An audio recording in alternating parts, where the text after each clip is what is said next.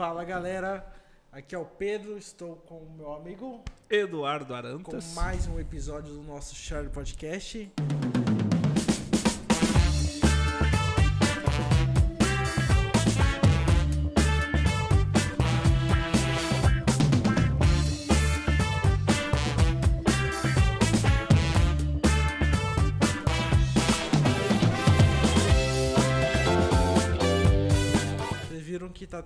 Chique assim, né? Porque hoje a ocasião pede. Hoje é parler français? Não sei falar. Oui.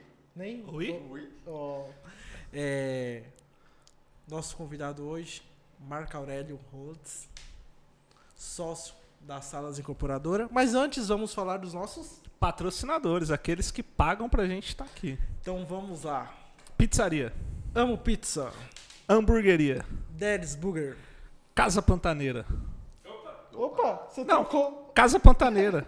o melhor tereré de Rondonópolis. Precisou? Só... Instituto de Bateria Rio do Nunes. Aprenda bateria com quem sabe. Fotoarte, fotografias. Fotografe com os melhores fotógrafos da cidade. Mar... é, bordado fotografias. Fotógrafo com o melhor, melhor fotógrafo da cidade. É, rock Filmes. Melhor produtora do Brasil. Agência. Dom Pedro. Melhor agência da cidade. Agora tá liberado. Ah, agora Faltou vai. algum? Acho que não, né? Ah, agradecimento especial. Cor Produções. Nosso amigo DJ Corpinho. Obrigado, Corpinho. Salvando Obrigado pelo apoio. Isso aí. Fechou? sempre. Eu acho que Eu fechou. acho que não faltou ninguém, né? Não, acho que não. Se um, faltou, dois, oito, desculpe. nove. Isso aí. É isso aí, galera. Hoje a gente tá aqui com o Marco Aurélio. Marco Aurélio hoje é. Hoje não, né? Desde Fabrício Familiar é sócio na Salas Incorporadora. Marco, vamos lá. Como a gente tinha conversado, vamos sair do que qualquer pessoa iria te perguntar. Né? Porque qualquer pessoa iria perguntar: Eu não, Marco, nem, nem dormi essa noite, mas. como está o mercado imobiliário na cidade de Rondonópolis? Qual as prospecções para 2021? Né? Todo Eu? mundo Eu É. começaria por aí. você... Mas Eu vamos acho- lá. Você gosta de vinho? Opa, tô... Tem Ó. álcool? Um pouquinho, 12,5%. É Ó. um, um Julimon, Cabernet Sauvignon. É, pô. Essa vinícola aqui fica lá em Gramado. É uma Maravilhoso. vinícola com descendência francesa. Porque em Gramado, o que que acontece? São muitos italianos, certo? Tem alguns portugueses, tal. Então, essa vinícola é francesa, entendeu? Ela é destoa raríssimo. muito. Exatamente, eles têm um preparo sensacional lá, eles têm vários selos internacionais. Então a gente trouxe esse vinho seco. Vinho é seco. Se você toma vinho de mesa doce, você está tomando suco de uva com álcool. Então, bora tomar Vamos tomar. De gramado. de gramado. Não direto de gramado. Ah, para. Você nunca foi em gramado? Gramado é E tu maravilhoso. morou ali perto, não morou? Basicamente assim, Paraná, ali, Curitiba. Curitiba. Tem uma distância boa ali. É. Mas não conheço, não. Puxa só um pouquinho pra perto pra, pra Oi? falar melhor. Aí. É, mas tem que, tem que conhecer, né? Você já conhece lá? Eu conheço Gramado, mas fiquei dois dias só. Não, não fui muito... Não aproveitei muito, assim, a, a cidade. Mas é incrível lá. Você foi no final do ano, né, Pedro? Foi. Bom demais. né? Gramado e Canela. Prefiro Gramado. Qual que é a diferença? Dois quilômetros uma da outra. Colada. É, cidade. Pô, ó, desculpa a taça. O- Não, era que a única isso. que tinha lá em casa. Não. Pra quem tava tomando Jack Daniels aqui, tá- Só tinha duas. Tava bebendo uísque, tava bebendo as coisas. Copo de Starbucks tá de boa. Ai, ai. Mas, mas assim, uma coisa, vamos brindar aqui a Opa, vida. É a saúde, bom. Estamos vivos. que acabe logo essa pandemia do, dos infernos aí. Nós estamos em dezembro, já acabou. Não, a gente tá em. Vai demorar um pouquinho pra sair, mas assim. Esse vídeo deve a gente sair... vai estar em abril. Ainda em abril? Eu acho que não. Vai estar em abril. Vai? É. Não abril. Vamos estar em vi- abril ainda. esse- Se tudo tá der em certo, esse vídeo sai na terceira semana de abril. Isso aí. Terceiro de abril. E assim, uma, uma das coisas mais incríveis assim que eu, que eu falo sobre o, o rito do, do vinho é a gente sempre vai ter o primeiro contato com o vinho, o suave. Jamais é o seco. Então assim, a gente começa, o primeiro porre de todo mundo é com vinho suave. Não sabe beber, né? Que Não é sabe docinho, beber, acho que é docinho, pá, no outro dia louco, uma vira o ressaca Batman, desgramada. E assim, o meu, o meu contato com vinho foi quando eu fui pro Chile. Eu era uma pessoa que não acostumava beber vinho, bebia de vez em quando, mas não era regularmente. Mas depois que eu vim do Chile, praticamente no começo da pandemia, era três garrafas por semana. Lá é bom de vinho. Sozinho. Lá é Bom muito de bom. comprar, bom de comer. Lá é muito bom. É É um lugar que eu falo, Lá é muito. é um lugar que eu falo para todo mundo. Se tiver a oportunidade de visitar um país, só um país da América do Sul, vá pro Chile. Porque assim, Melhor que a Argentina? é melhor que a Argentina. Antes da pandemia, eu e a Débora, a gente tava escolhendo um país pra ir. Tava entre Chile e Argentina. Vá pro Chile. O Chile, ele- o- qual que é a, a grande qualidade do Chile? Se você for para Santiago, tem Vinha Del Mar que é o, a- o nome já fala que é praia. Então assim, você tem a oportunidade de conhecer outro oceano além do que tem na costa brasileira. Então você Nunca já tinha parado pra olhar então pra você já conhece. olhar. eu conheço o Oceano Atlântico e o Oceano Pacífico. Então assim, é uma experiência que eu tenho. Uma coisa legal quando você Além vai um chegar- lugar muito bonito, hein? muito bonito. Organizado. Quando, e assim, quando teve a Copa do Chile, eles fizeram uma. A Suíça, Genebra, mandou um, um relógio pra Vinha Del Mar e tem lá um, um- um relógio de flor. Solar. Um relógio solar que a galera fica lá. É muito lindo, cara. É incrível. Vinha Del Mar é incrível. Qual que é a moeda no Chile? É o.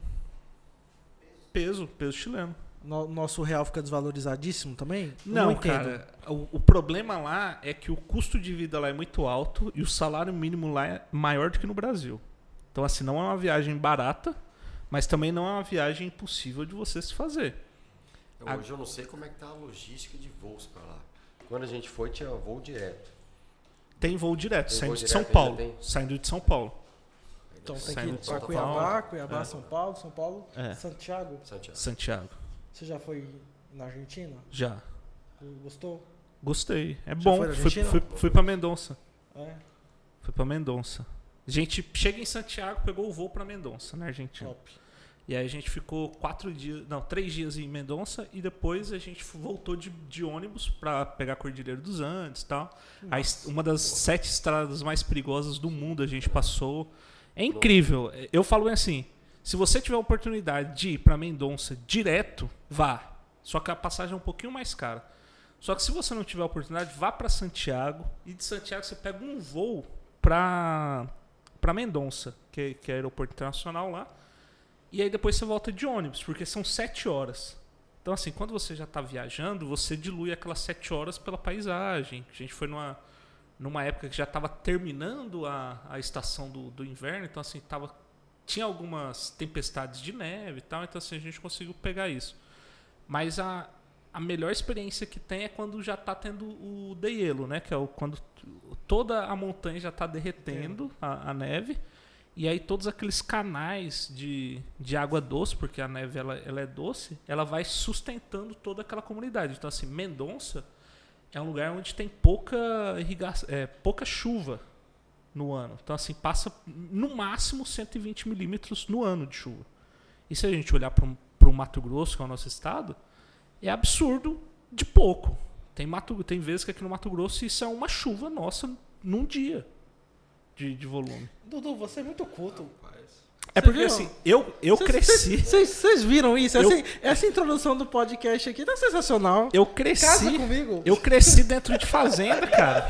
Me gravida, Dudu. Eu cresci Como dentro. homem desse tá solteiro, meu Deus. Eu cresci dentro de fazenda, cara. Então assim, meu, minhas férias eram ir pra fazenda junto com meu pai, pra olhar. Meu pai trabalha na montagem e manutenção de, de equipamentos agrícolas, então assim, a minha, o meu hobby do meu irmão chegava férias e ia pra fazenda. Top. Então assim, a gente já conseguiu ter muito essa experiência de, do, do campo por conta disso. Eu ainda não fui pra lá. Irei. Mas, cara, quando eu cheguei em Gramado, eu tomei um susto, cara. Em todos os sentidos, pelo fato assim. Cara, isso aqui é no Brasil. né? É, ó, lógico que lá existe uma, uma apologia ao turismo. A cidade vive disso, mas, cara, tipo, cidade funciona. Funciona? Funciona tudo, tá? Organização. Tipo, a galera respeita a faixa de pedestre. Nem tem sinaleiro, cara. Todo mundo respeita, o povo educado. Não tem jogado lixo na rua. O pessoal pega lixo na rua e joga no lixeiro sem ser o seu, sabe? É outro. Outro, eu falei, eu falei pra Débora, velho, isso aqui não é Brasil. Ou isso aqui prova que dá pra arrumar nosso país, sabe? Quando você chega no Rio Grande ali, parece que já. No, no sul, né? Você já vai mudando. Igual a primeira vez que eu fui pro Paraná, fui em Maringá. Maringá. Cheguei em Maringá, cara, assim, na cidade. É, é, beste- é até besteira falando isso. Eu falei, caramba, cara, tem jardim na rua. Maringá, se eu não me engano, ou é a mais, ou uma das mais arborizadas do Brasil. É. Nesse E sentido. tem um dado também que o projeto de academia pública Uhum. é de Maringá. Foi a prefeitura de Maringá que fez a primeira academia pública, essas populares na rua, nas praças. E aí começou. Começou. Isso. O Parque do Ingá no centro da cidade é coisa de louco. Não, É o, o Maringá é sensacional, cara. O É Paraná. dentro da cidade. Dentro da cidade, é no meio da cidade, um parque gigantesco, um lago. E lá dentro do parque você tá andando lá de, sei lá, de pedalinho, de, de caiaque. E você só vai ver as pontas dos prédios, assim, mas senão parece que você tá no Ah, Eu eu fui lá, eu era novo, eu devia ter uns 19 anos por aí. Cara, que cidade linda, linda. Realmente eu fiquei assim apaixonado, cara. Cara, eu não conhecia Na mais. educação e tal. E aí depois ainda assim, algumas pessoas já falam, não, você não tá ainda no melhor lugar do Paraná. Tem que ir pra Curitiba. Agora Curitiba eu nunca fui. Dizem que ainda é melhor que Maringá, sabe? Eu curto mais Maringá, cara. É. Eu- Porque tem essa vibe um pouquinho de cidade um pouco menor, sabe? E é- só que é muito evoluída, culturalmente, estrutural e tal. Educação lá é muito forte, né? Tem a UEM, que é a Universidade Estadual. A, a, como é que é? Uni- a Unicesumar? É. É lá. Aí Aham. você entra no, no campus da faculdade, aí você vê a casa do reitor, do, do cara que... Cuida lá de fu- Aí fundo aqueles portãozões assim, sabe? Igual mansão do cara, dois portãozão assim, entra na mansão do cara. Aí tem uns carros dele expostos tipo num museu e tal. É, É outro mundo. lá dentro, passeando, passa... Você pode atravessar por dentro da faculdade, da universidade, e sair do outro lado, assim, numa avenida, Ah, passe- passeando mesmo, assim. E, uma, e, e assim, não é à toa que é a melhor cidade para se morar pelo terceiro, pelo terceiro índice Maringá? consecutivo. Maringá? Maringá. Eu sabia que Cara, era. só- A Michelle tem um apartamento em Maringá. E eu já falei pra ela, cara, não vende esse apartamento, porque ela queria vender pra comprar aqui, né? Eu falei, Deus. Não, vende. Vem pra cá. Vende como apartamento Manda aqui. direct, mano. Vamos. Vamos fazer um escambo, né? Vamos fazer um escambo. Fazer permuta, permuta. Com- de aposentadoria, depois que eu conheci Maringá, eu falei, não. Não, Maringá é incrível. É, é É diferente. incrível. A- toda a família da minha mãe é de Maringá. Então a gente passou infâncias, tudo lá, bastante história. Parque do Japão, Parque do um lugar Japão. fantástico. Cara, Deixa eu falar do Parque do Não. Japão. Cara, é um Eu fiquei muito pouco em Maringá. mas Então, o parque, parque do Japão, assim, é, tu tem toda uma arquitetura japonesa, né? É um parque. Maringá tem muito japonês, né, cara? Sim.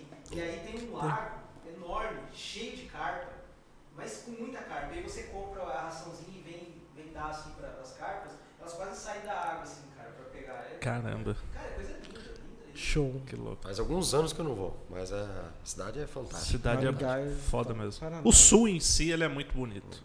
Eu tive a oportunidade de morar nove meses no- em Porto Alegre. Falo Porto Alegre, mas é porque é uma cidade próxima a Porto Alegre, que é Nova, é, Nova Santa Rita. Que aí, tipo, fica 20 minutos de canoa, que Canoas é a grande Porto Alegre ali. Época em que Eduardo Arantes era jogador de futebol. Isso aí. Teve essa fase. Pra quem não também? sabe. Queria desbravar o mundo aí. Mas eu fui jogador profissional. Eu, tive a- eu, eu realizei o sonho de Chegou muita a gente. ser? Cheguei a ser. Escolinha, tudo? Isso- Tudo. Daqui ou lá? Não, aí eu fui Como é, Pro- como é que é essa história? Não, eu fui pra. Eu saí daqui. Saí daqui com. Estudei, fiz toda a minha formação. E aí, quando eu completei 18 anos, eu falei bem assim: bom, agora eu terminei os estudos. E agora eu vou tentar a minha, minha chance. E aí eu joguei a Copa São Paulo. Aí eu conheci o empresário. O empresário foi lá, assinou comigo. E aí era pra mim ir pra Ribeirão Preto, pro Botafogo de Ribeirão Preto. Só que aí esse empresário viu uma vantagem de injetar dinheiro aqui no União. E aí ele foi lá e ficou com toda a coordenação da base do União. Naquele, nesse mesmo ano, eu tive que parar com o futebol por conta de uma cirurgia de apêndice. Que não, você não escolhe, simplesmente surge. E aí eu não consegui disputar aquele estadual. Disputei só um jogo e aí eu não consegui concluir aquele campeonato. E aí no final do, do semestre surgiu a oportunidade para o Rio Grande do Sul. E aí eu fui, fiquei lá, fui para lá em, em maio e fiquei até dezembro. E a, Copa São Paulo você fez pela União. Pela União, daqui, jogando aqui. Tinha sido Isso. campeão um ano antes, 2013. A gente foi campeão em 2012 e 2013 eu fui pra, pra Copa São Paulo. E aí nessa Copa São Paulo, a gente jogou contra o São Paulo Futebol Clube. Que, Que tava é com na- aquela leva. Não, é que é na geração, do Rodrigo Kaká. Caio. Não, Não. Rodrigo Caio, Adenilson, João Schmidt. Uma leva muito boa, assim, que deu muitos frutos pro, pro, pro São Paulo Futebol Clube.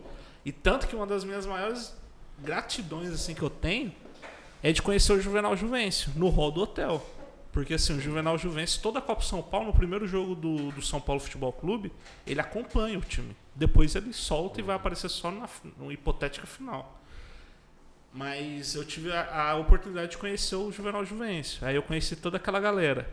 O, o goleiro que era reserva da seleção brasileira de 86. A galera que trabalhava ali. Então, assim, o. Tinha muito pessoal da seleção envolvida, a seleção de categoria de base ali, porque o São Paulo era um expoente. Então, assim, tinha muita gente importante vendo o De nosso olho. grupo. E a nossa base foi em São Carlos. E aí terminou a Copa São Paulo, eu volto para Rondonópolis, porque o empresário ficou com toda a base. E aí passou tipo uns dois, duas, três semanas, eu fui detectado com apendicite e tive que operar. Puta merda.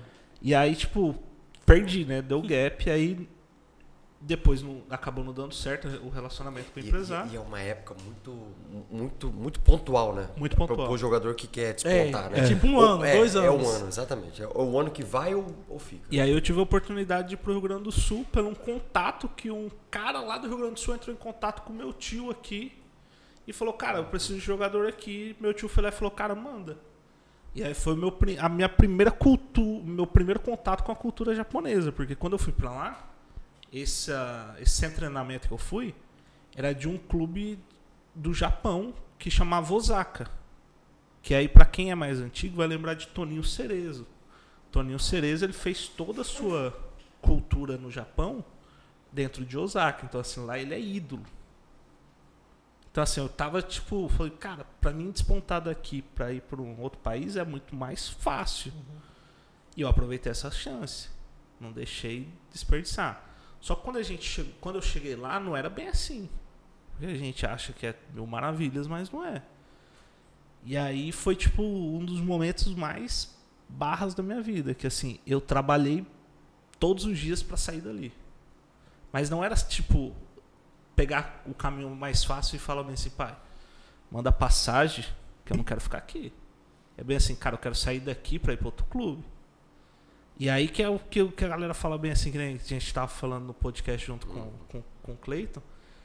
Por isso que eu falo assim, velho, jogador de futebol, ele ganha muito, mas assim, ele passa por muita coisa. E a grande maioria ganha, tipo, um salário e fica oito meses desempregado. Eu tenho um amigo meu hoje que tá jogando no Japão, não é porque ele quer. É porque lá teve a oportunidade dele ganhar dinheiro, velho. E é cara que fez base no Palmeiras. E aí você fala bem assim, mano, era cara que tava junto com o Gabriel Jesus, mano. Então você tem contato ainda com essa turma aí? Tem. Da, da época do São Paulo, você conheceu alguém? Alguma Cara, da época. Da, da sua turma, ele teve alguém que despontou assim? Cara, eu, eu treinava todos os dias com o Valdívia. Valdívia que era do REC, eu era do REC, aí fui pro União. O Valdívia eu treinava com ele. geração, então. Mesma geração. Ele é um A ano Copa mais São velho Paulo que ele eu. tava junto? Eu não fui pra Copa São Paulo porque a Copa São Paulo do, do que o Valdívia despontou foi a 2012. E aí ele é 9-4. E aquela Copa São Paulo que ele foi era 9-3 e 9-4. A Copa São Paulo que eu fui mudou o regulamento. Então podia ir 9-3, 9-4 e eu era 9-5. Eu fui porque assim, cara, um empresário, tal, tal, tal, mas também assim, na categoria de base não tinha pessoa suficiente para levar. E aí eu entrei nessa vaga. Mas, tipo, não era o meu ano. Hum. O meu ano seria o próximo. Então, assim, a gente vai olhando e vai falando assim, caramba, velho, foda pensar nisso, tá ligado? E, tipo, quando eu saio do Rio Grande do Sul, aí eu consigo encontrar contra, é, contatos com grandes pessoas que trabalham lá no Sul, tal. Tem até hoje troca ideia com o Rodrigo Ferrari, que é treinador, tal. Aí surgiu a oportunidade para Campo Bom. E aí Campo Bom, para contextualizar, é uma cidade que tem a característica muito próxima a Rondonópolis, que é uma cidade muito plana, tem uma temperatura muito elevada no, no, no verão, só que tem um inverno muito rigoroso. E só que Campo Bom, a característica principal de Campo Bom é que lá é o maior produtor de calçados do Brasil. De calçados não premium, assim, mas tipo, é, é lá. E essa fábrica que nem popularizou aquela máscara da, da Nietzsche é lá de Campo Bom. O pessoal fazia sapato e por conta da pandemia Fez a fez a máscara. máscara. Então era pessoal que circulava lá dentro do clube, lá do 15 Campo Bom. E o 15 Campo Bom, em 2003. Isso ele- é São Paulo. Não, isso é Rio Grande do Rio Sul. Grande do Sul. Rio Grande do Sul. E Campo Bom, ele em 2003, ele foi o quarto melhor time do Brasil sob o comando do Mano Menezes. Então, assim, era toda uma estrutura voltada para aquele time histórico do, do Campo Bom. Que foi o campeão gaúcho. Não, foi vice, né? Foi com, vice. Com o Mano Menezes. Foi exatamente. visto Que é com o ali Mano Menezes. despontou. É. Então, assim, é- é- eu olho essa passagem minha pelo Rio Grande do Sul, que foi assim, muita batalha, muita luta, mas assim, é um lugar que eu não sinto saudade. Porque ali foi talvez um dos momentos mais fodas da minha vida e eu tive que passar sozinho, velho. É, Pedro, queremos agradecer aqui o nosso entrevistado de hoje, o Eduardo, né? Pô, como aí? Tá bom isso aí? Débora. Buffet? Débora, Débora Buffet. Débora Pacífica Buffet. especial. Débora advogada. Financeiro da Dom Pedro. Ela que gestora manda. da Casa Pantaneira. Ela- E também. Esposa do Pedro. Ela, ela que manda os boletos pro Marco pagar. Mais ou menos isso. Mas falando assim, Marcos, você, você já falou que cresceu em, em Maringá e tal. Me alonguei aqui na, na minha história, mas hoje quem tem que contar a história é o, é o Marco. Você falou que cresceu um pouco em Maringá, visitou sua tia, sua. sua... É, ó, a família da minha mãe é de Maringá. Na verdade é tudo do Paraná. Mas eu lá não cheguei a morar. Morei em Curitiba e Londrina. Você nasceu aonde, Marco? Aqui, No Rondonópolis. Altos. Nasceu do que? Aí você foi pra lá. Segundo grau, faculdade, aí foi para Paraná. Aí Londrina e Curitiba. Mas Londrina também é muito bom. Muito japonês também, viu? Você se a, a formou? colônia japonesa, muito lá. Você se formou em Curitiba. Curitiba. Engenharia. Não, administração. Fiz É? dois anos de engenharia, depois migrei para administração e acabei formando lá mesmo. Você é o segundo cara nessa sala que abandona a engenharia no segundo ano. É mesmo? Quem que é o outro? Eu. eu, eu fiz engenharia, cursei Eu fiz cinco elétrica. semestres. Eu fiz civil. Civil. Elétrica. Elétrica. Aí você voltou pra cá com que idade? Cara, foi em 2007. Agora tem que fazer as contas aí. É, 2007. 13, 13 anos. Dá, um, tem- dá um tempinho aí. Em abril. Em abril faz 3 anos. Em abril 13 agora. anos, é. Exatamente. Estamos em abril? Você também. Abriu, abriu. Você terminou em ADM, você terminou o ADM lá, veio pra cá. Quando você chega aqui, lógico, já tinha salas, Hum. seu pai tava tocando e tal. Você já entra pra trabalhar nas salas ou você foi fazer outra coisa? Não, entra pra trabalhar. Mas assim, é, é uma engrenagem que já tá funcionando, certo? É uma, uma roda que você chega ali, você não, você não- até você se envolver pra participar, ele demora um pouco. Querendo ou não, hoje, nesse ano são 36 anos, então a situação foi 3 anos atrás. 26 já anos. tinha 23 rodando, a coisa já estava acontecendo. Aí você chega, você não chega. Mandando, mexendo. não é nem mandando, é, é até, até para conversar, entender, se envolver, demora um pouco. Então você acaba participando de todos os processos. Um dos primeiros que eu participei foi de questão de segurança, por exemplo, para ter mais contato com obra. Então eu fui do, da comissão, né, da CIPA de segurança, por dois anos, para ter mais contato e começar a vivenciar um pouco mais isso aí. Até engrenar, realmente chegar num, no momento que você consegue participar e ditar um pouco o ritmo, desacelerar, demora um pouco. né? É diferente você começar alguma coisa nova, igual, por exemplo, vocês estão comentando aqui, vocês comentaram. lá. É, você chega uma coisa andando. Então você tem que chegar, entender onde você está, o que está acontecendo e começar a ser participativo, né? Cada canto. Aí você participou da- do setor de segurança, depois você foi pra qual setor? O setor administrativo. Então a gente acaba vivenciando um pouco o setor de compra, o setor financeiro, o setor comercial. Então você meio que rodou todos os setores acaba participando. da corporadora. Até para entender o, o que está acontecendo. Então hoje se alguém fala um pouco, alguma coisa mais técnica de obra, você acaba sabendo lidar.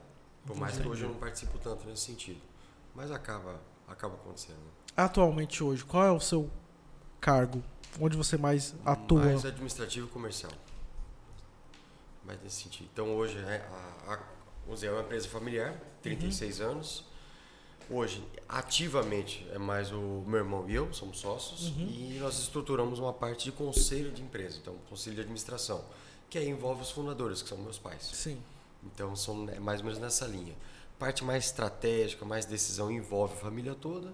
Um dia a dia mais operacional, é só nós dois e a gente consegue. O seu irmão é engenheiro, né? Engenheiro. O Gleison. Então aí fica mais vocês dois na É, frente. É, seu irmão já tá de boa. É. Tem que trazer ele aqui. Não, vamos trazer não, todo trazer. mundo. A gente é tem que trazer conversar. todo mundo. Ele é bom, Rapaz, fazer vídeo Ele conta umas mentiras igual você, você chuva. Fazer vídeo com ele é top. Não, vamos trazer, vamos conversar com todo mundo. Vamos abraçar o mundo aí, se der. Se Deus quiser, a gente vai fazer isso, Ou uma coisa assim que você falou que começou a fazer engenharia. Engenharia, ela, nos primeiros seis meses é incrível, né? Ela te prende ali e fala bem assim, cara, você nasceu pra esse mundo. Aí vai, chega pro segundo semestre ali, aí você já vai vendo que não é mais ou menos aquilo. Só que você já começou e aí você tem que, tipo, uma obrigação moral de terminar. Aí o terceiro semestre você já começa a entrar ali um pouco no cálculo tal, não que nos outros semestres não tinha, mas começa a ficar mais, mais fixo ali.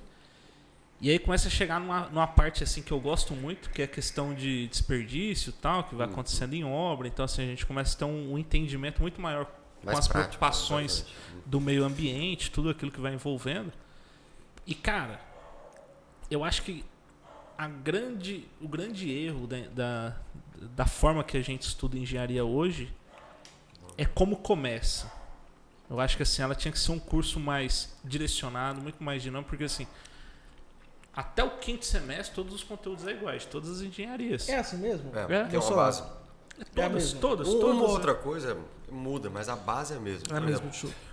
Na parte de, de, de- Por exemplo, no segundo semestre já tinha parte de lógica para mim.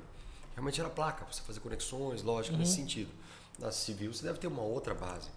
Mas a- em- o, o bastidores, que eram os cálculos, é a mesma A coisa. mesma coisa. É porque Cálculo to- diferencial 1, 2, 3. todas são interligadas, né? Produção, elétrica, civil, todas, todas têm que ter a mesma base curricular. Mas no seu caso, quando você não quis terminar a elétrica, foi por quê? Você não se identificou com Não, isso mesmo? realmente. A gente, claro, a gente vai, vai tentando e vai se. Vai, entrou é para acabar. Uhum. Mas realmente você vai olhando e vai se identificando para ver o que, que você vai, vai aplicar aquilo futuramente, como é que você se encontra naquilo. Então chegou numa parte que eu realmente falei, não, hum, não me identifiquei. Melhor parar por aqui. Aí eu já migrei imediatamente. Pra dentro. E, Exato. e quando você começou a engenharia, a engenharia elétrica, você já saiu da escola para a faculdade. Direto. Ah, então não teve aquele, aquele tempo de tipo, aquele ato de tipo, eu vou ver o que eu vou fazer. Não, já de foi. Fazer o caminho de Santiago. Não, Não. Eu, eu tive essa oportunidade por conta do futebol. Por isso que eu. Foi nessa época. Foi nessa época, porque eu saí e fui entrar na faculdade com 19 anos. Então fiquei dois anos apenas voltado para a bola. E assim, quando eu comecei a fazer engenharia civil, não foi assim, tipo, ah, vou fazer engenharia civil do dia para noite. Trabalhava com meu pai, de construção, tudo. Eu vi que assim, meu pai precisava fazer um projeto, meu pai pagava pro, pro engenheiro 3 mil, 4 mil reais para fazer o projeto e assinar o projeto. Falei, cara, eu vou ficar rico com isso, né? No primeiro momento, assim, mano, eu vou ficar rico com isso. Só assinando projeto, que era a minha vibe, era assinar projeto. Aí, mano, fui vendo amigo meu que, tipo, estudou comigo é, na escola e já entrou na engenharia civil e falou bem assim, mano, arrependimento matar se eu não tinha entrado. Tanto que hoje um- o meu irmão, assim, que é o Victor, ele trabalha no agronegócio, mas, tipo, não tem nada a ver com engenharia civil. Mas ele é formado em engenharia. Mas ele é formado em engenharia civil. O irmão dele, da mesma forma. Só que não foi, tipo, engenharia civil. É ligado, mas assim, o irmão dele trabalha com sistema de irrigação de jardinagem, essas coisas que tem a ver de questão de tubulação, desenho de projeto, tudo aquilo. Mas o irmão dele foi para outra área dentro da engenharia civil. Mas sim, não é para construir, não é para construir prédio, casa, essas coisas. Cara, mas é bem, é bem normal isso aí, né? A pessoa tem a formação, mas normalmente o dia a dia dela atual não tem nada a ver. Nada a ver. Nada a ver. É, migra completamente. né? A vida vai se moldando e vai direcionando no caminho. Mas é porque assim, falando de Rondonópolis, teve um boom, né, velho, no curso de engenharia. Engenharia, direito. Teve assim um boom que todo mundo queria fazer engenharia. Sim. Igual direito, cara. Direito Rondonópolis, Você pegou a- o boom do direito. é, eu, eu sou formado em direito. É, ah, eu descobri que a minha. Esses dias eu descobri que a, a nossa atendente lá da Casa Pantaneira é formada em direito. Entendeu? Tem muita gente que sempre pergunta, ah, eu sou formado em direito, sabe? É porque que a maioria da galera nem tá atuando, cara. Nem atua. Nem atuo. Vai pra outra área e tal. Se bem que o direito, no meu caso, mudou muita coisa na minha vida, porque eu era meio alienado em algumas coisas.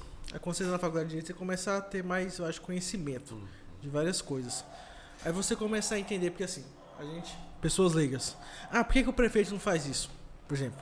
Aí no direito você entende, cara, Não é bem assim. não é bem assim. Ah, por que, que o presidente não muda o Brasil? Aí você entende, cara, não é bem ele que manda. Ah, por quê? Então você começa a entender muita coisa que, assim, eu acho que o direito teria que ser matérias semestrais no ensino médio, sabe? Pro cara sair do ensino médio ali já tendo uma noção disso. Porque mesmo que eu nem, nem passou pela minha cabeça atuar, mesmo tendo convites em alguns escritórios, que eu era um bom aluno, sabe? Na faculdade, é mudou muito a minha. Eu tinha alguns preconceitos. Não preconceitos, preconceitos sobre algumas coisas. Que na faculdade de Direito realmente me abriu. Porque você conhece muita gente, né, cara?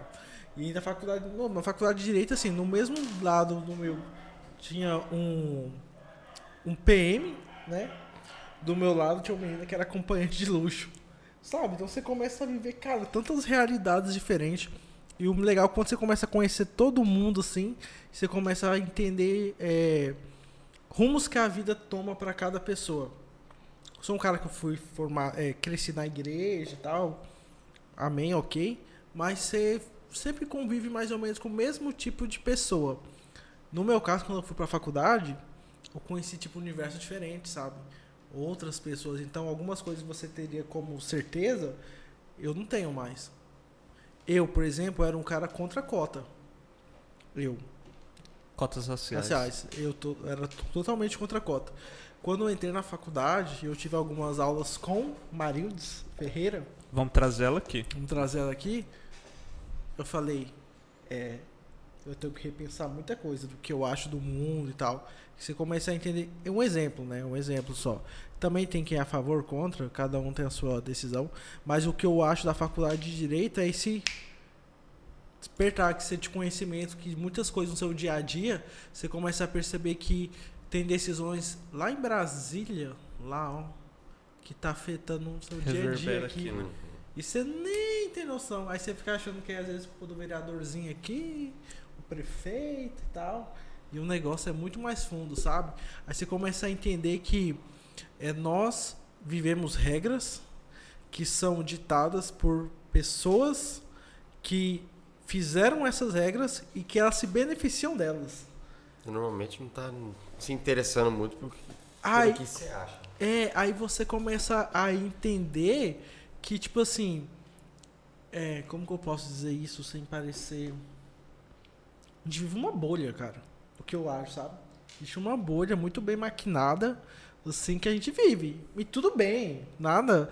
Não é teoria da conspiração e nada. A gente vai vivendo, mas existe isso, tá ligado? Que é uma coisa que eu acho que quem consegue fazer a faculdade de direito consegue sacar. Não sei assim como é nas outras áreas e tal, mas a faculdade de direito você começa a entender que fala assim, cara, corrupção. O Brasil já é um filho da corrupção. A gente já foi, a gente não foi A gente foi descoberto. colonizado. A gente não foi descoberto. A gente foi estuprado, Colonizado. matado. Foi um genocídio que está acontecendo nesse momento. 10 e 30 tá ainda acontecendo a descoberta do Brasil. Um país que tinha mais de 10 milhões de índios. Hoje tem dois. Então, tipo assim, aí você, aí você começa, tipo, eu no meu caso, eu entrei em vários reflexos profundos assim na minha vida. Falando assim, cara, a gente vive numa bolha. Tá muita coisa acontecendo aqui, assim, e você não sabe. Você tá indo ali pela mídia, pelo que te falam, né? Pela informação que vem, que você adota como verdade. E tem muita coisa que você não entende. Aí foi quando eu. Na cota, cara. Porque a Marildes fez uma aula uma vez falando sobre isso e tal. E eu fui pesquisar. Falei, cara, existe mesmo. Assim, é, existe uma dívida aí que é impagável e tal, mas existe, cara. Porque é o que a gente. O que o Brasil foi feito em cima da corrupção. Tanto que mandavam pra cá os, os piores. Os piores holandeses, os piores vinham pra cá pra trabalhar. Aí essa galera continuava e tal. Tem um filme chamado. Ah, cara. É Novo Mundo, não sei se você já viu. É um filme antigo, é 2012, 13 e tal, que é a vida de um cara que estava condenado à morte em Portugal, na Europa, só que ele é enviado para tipo trabalhar na América Central, Ah, mas na América é. do Norte, ali quando a Inglaterra começa a colonizar junto com a Holanda, assim. E aí é esse cara que ele vem, ele vem, ele, tipo assim, um cara bandido, criminal, tal. E ele começa a entender, assim, lógico que é uma ficção. Aí ele chega, cara, e ele começa a tomar a dores da, dos índios. Tipo assim, caramba, velho, nós estamos chegando aqui mudando tudo. Totalmente, totalmente, tudo. A estrutura dos caras, sabe? E aí você começa a falar, caramba, velho, é, é isso, né? É isso. Hoje, onde a gente tá aqui no Mato Grosso, é isso. É. Aconteceu isso. Aconteceu. Tá acontecendo. Então a faculdade de Direito me norteou em algumas coisas na minha vida que eu falei que eu nunca pensei, sabe? Que ia pensar pra, nesses, nesses viés, assim. Que eu acho que seria bom pra todo mundo. Agora, futuramente, qual que é o futuro da faculdade, cara? Cara, Qual que é? É, Por Fora alguns, talvez, os cursos mais técnicos, algumas coisas realmente que eu, precisam. eu acho que vai voltar aquilo que tinha muito na década de 70, 80, 90, que era cursos técnicos. Você vai ser especialista em uma coisa, Mais nichado. mais nichado. o, que já- o que o marketing digital já faz um pouco, né? É, mas E de- assim. em pequena proporção, logicamente. Muito pequena, mas é, faz. mas assim, antigamente um curso técnico era duração de faculdade, cara. Quatro anos. Então, assim, o cara ia ser mestre de obra, o cara não ia ser um mestre de obra, ia ser o mestre, de obra. Exatamente. Então, assim, tanto que você olha cara que trabalha na construtora, você vai ver que o cara, a especialização do cara, o cara pode ter especialização, o cara vai sempre através de cursos técnicos, que aconteceu na década de 70, 80, 90. E assim, eu converso muito com meu tio, que assim, meu tio, meu tio é mais velho, gosta de conversar bastante. Ele fala bem assim, que quando ele estava na obra Coping, que era uma obra, é, um, programa da Igreja Católica, que tinha em todos os lugares, que alemão, alemãos haviam trazido para cá, alemães, né, tinham trazido para cá. E falava bem assim, cara, lá você aprendia desde corte e costura até manutenção em carro. Então assim, você ficava lá dentro estudando 3, 4 anos lá fazendo para tipo ser o expert no carro. E hoje, uma das, das melhores oficinas que tem aqui na cidade, que é fica ali próximo da Caiado Pneus, o cara é da obra Cope, o cara veio da obra Cope e o cara entende tudo de injeção eletrônica. Então assim, você olha e você fala bem assim, velho, quantos desses profissionais a obra Cope não formou? Quanto de, eu acho que é isso que a faculdade ela tem que pensar em, em sair muito mais da metodologia, que é incrível, é, agrega muito, mas ir mais para prática. É, a gente passou muitos anos, é, todo mundo sabe, saía da, da faculdade de uma maneira crua. Crua. Você chegava no mercado de trabalho, E sem saber fazer uma, uma parte financeira, uma parte de, de audiência, uma sustentação oral ou qualquer coisa que seja. Porque você não foi preparado para aquilo. É na teoria. E agora está mudando. O mercado exige uma pessoa preparada, mas ao mesmo tempo não quer dar a primeira oportunidade. É, É. verdade. Então existe um, um desequilíbrio aí, né? Então toda vez a- dessa, nessa época, principalmente, muita gente começou a refletir, né? Pô, o que, que vai acontecer? Tá tudo online, a pessoa já vê que aquilo é, é um- não vou dizer uma perca de tempo, mas que na aplicação prática que ela precisa, o mundo está um pouco instantâneo, né? Tá um pouco exigente para ontem. Você passar quatro, cinco anos fora, salvo algumas coisas muito técnicas, igual um médico, Rapaz, o cara às vezes pega um curso técnico. A internet hoje é, é igual você falou, o marketing digital está promovendo isso. Às vezes uma aula prática de alguma situação que você faz ali, já aprende, começa a praticar e às vezes Já vai. Já, vai. Exatamente. E já começa a remunerar ou monetizar em cima daquilo. Aí vem a parte sua, Como é que como empresa. Quem você contrata? O cara, às vezes, que tem a faculdade, salvo engano, em exceções, igual médico, Hum. dentista, acho que isso não vai mudar. Mas o cara que tem um, um currículo lá teórico bom, ou aquele cara que você. Que empreendedor sente, o cara que já tem um feeling. Sabe? E aí? formação acadêmica ela cai muito em descrédito. É, é aquele lance assim, eu finjo que ensino, você finge que aprende, pega o seu diploma. Ah, cara. Mas, mas hoje essa balança é o seguinte: tem, tem a mensalidade ali, Que é tem um- altíssima. tem um tempo que você fica na, na- na- naquela cadeira, Uhum. praticando e tendo que devolver a informação. No final de quatro anos, até o próprio peso do diploma, que era para uma geração anterior, eu acho que hoje ela, ela se Não perde. tem o mesmo peso, Não né? tem o mesmo peso. Então é, é de, de refletir, né? Um- Há 50 anos, 60 atrás, assim, ó, meu filho formou. É, não, Meu é. filho é doutor. Cara, eu não vou voltar esse tempo, não. Eu vou voltar 30 anos atrás, cara. 30 nada, 30, ó. 15, Não, cara. 10. Porque 15 Não. já é minha geração, velho. Não, cara. Eu, eu acho, porque assim, eu acho que era mais 15 Eu tô já é minha nessa aí. geração, cara. Que a é o oportunidade de 85, estudo e tal. 86? No- 95 eu sou. Eu sou de 95. Não, a gente tá em 2020. Eu- Ah, não, é 15 cara, anos ainda é 2000. verdade. Cara, porque assim, eu vou te falar. Na minha família, das minhas, do- dos meus tios, só um é formado. Só um. Mas o, o, o Tios. diploma naquela época Tios. tinha muito mais valor do que. Sim. Tinha muito mais valor, mas assim, ambos, é, todos os tios, eles desenvolveram suas atividades e muito bem, não precisando de diploma. Tanto que o outro tio meu que foi formar, foi formar depois dos 40 anos, que quando tinha família. A missão de uma questão, exatamente, uma questão um moral. pai era formar o filho. É. Formou o filho, eu posso morrer Entregou, feliz. Entreguei, resolvi. E assim- Tá, tá, tá, tá, tá encaminhado. É, Mas também- Hoje em dia não tem, porque não é mais tão difícil formar um filho como era antigamente. Hoje Mas assim- Tem o EAD ali e tal, dois anos e meio, muita faculdade. Aí, pá, pá, pá, você tá com certificado, você tá com diploma. Agora o mérito aqui. Aí eu coloco, É, uma- aí eu coloco na, na balança assim, ti- tipo, só pra você ver como que é o avanço. Então, de sete irmãos que, que eram, dois formaram, tiveram diploma. A minha tia Isabel e meu tio Valcides, que é esposo da Marilda. Ambos tiveram diplomas. Os outros cinco não tiveram. E mesmo assim não deixou de, de gerar lucro, gerar riqueza, gerar faturamento, de conseguir viver. Dos filhos, praticamente todos se formaram. Praticamente todos se formaram. A terceira geração. Que é a terceira geração. Cara, eu não me formei e hoje eu tenho, tipo, um salário legal, tenho um custo de vida bacana. Só que assim, eu não vejo que a faculdade me fez falta. Por quê? Porque assim, quando eu entrei na faculdade, era para um momento da minha vida muito específico. Quando eu estava cursando a faculdade, esse momento já não era mais. Porque assim, eu discuti com meu pai, família é muito difícil a gente trabalhar em família. Eu discuti com meu pai e falei bem assim, cara, eu não trabalho mais contigo. E pronto. Saí da vida do meu pai e fui fazer faculdade. Porque qual que era a minha volta por cima? Eu ia falar bem assim, velho, no dia que meu pai pedir para fazer um projeto, ele não vai pedir para um amigo dele. Ele vai pedir para mim. Então, assim, aquilo que eu queria fazer lá atrás, ele não me apoiou.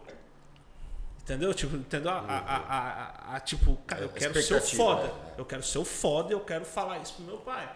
Então, assim, eu criei uma expectativa em cima de um curso, não era pra mim ser feliz.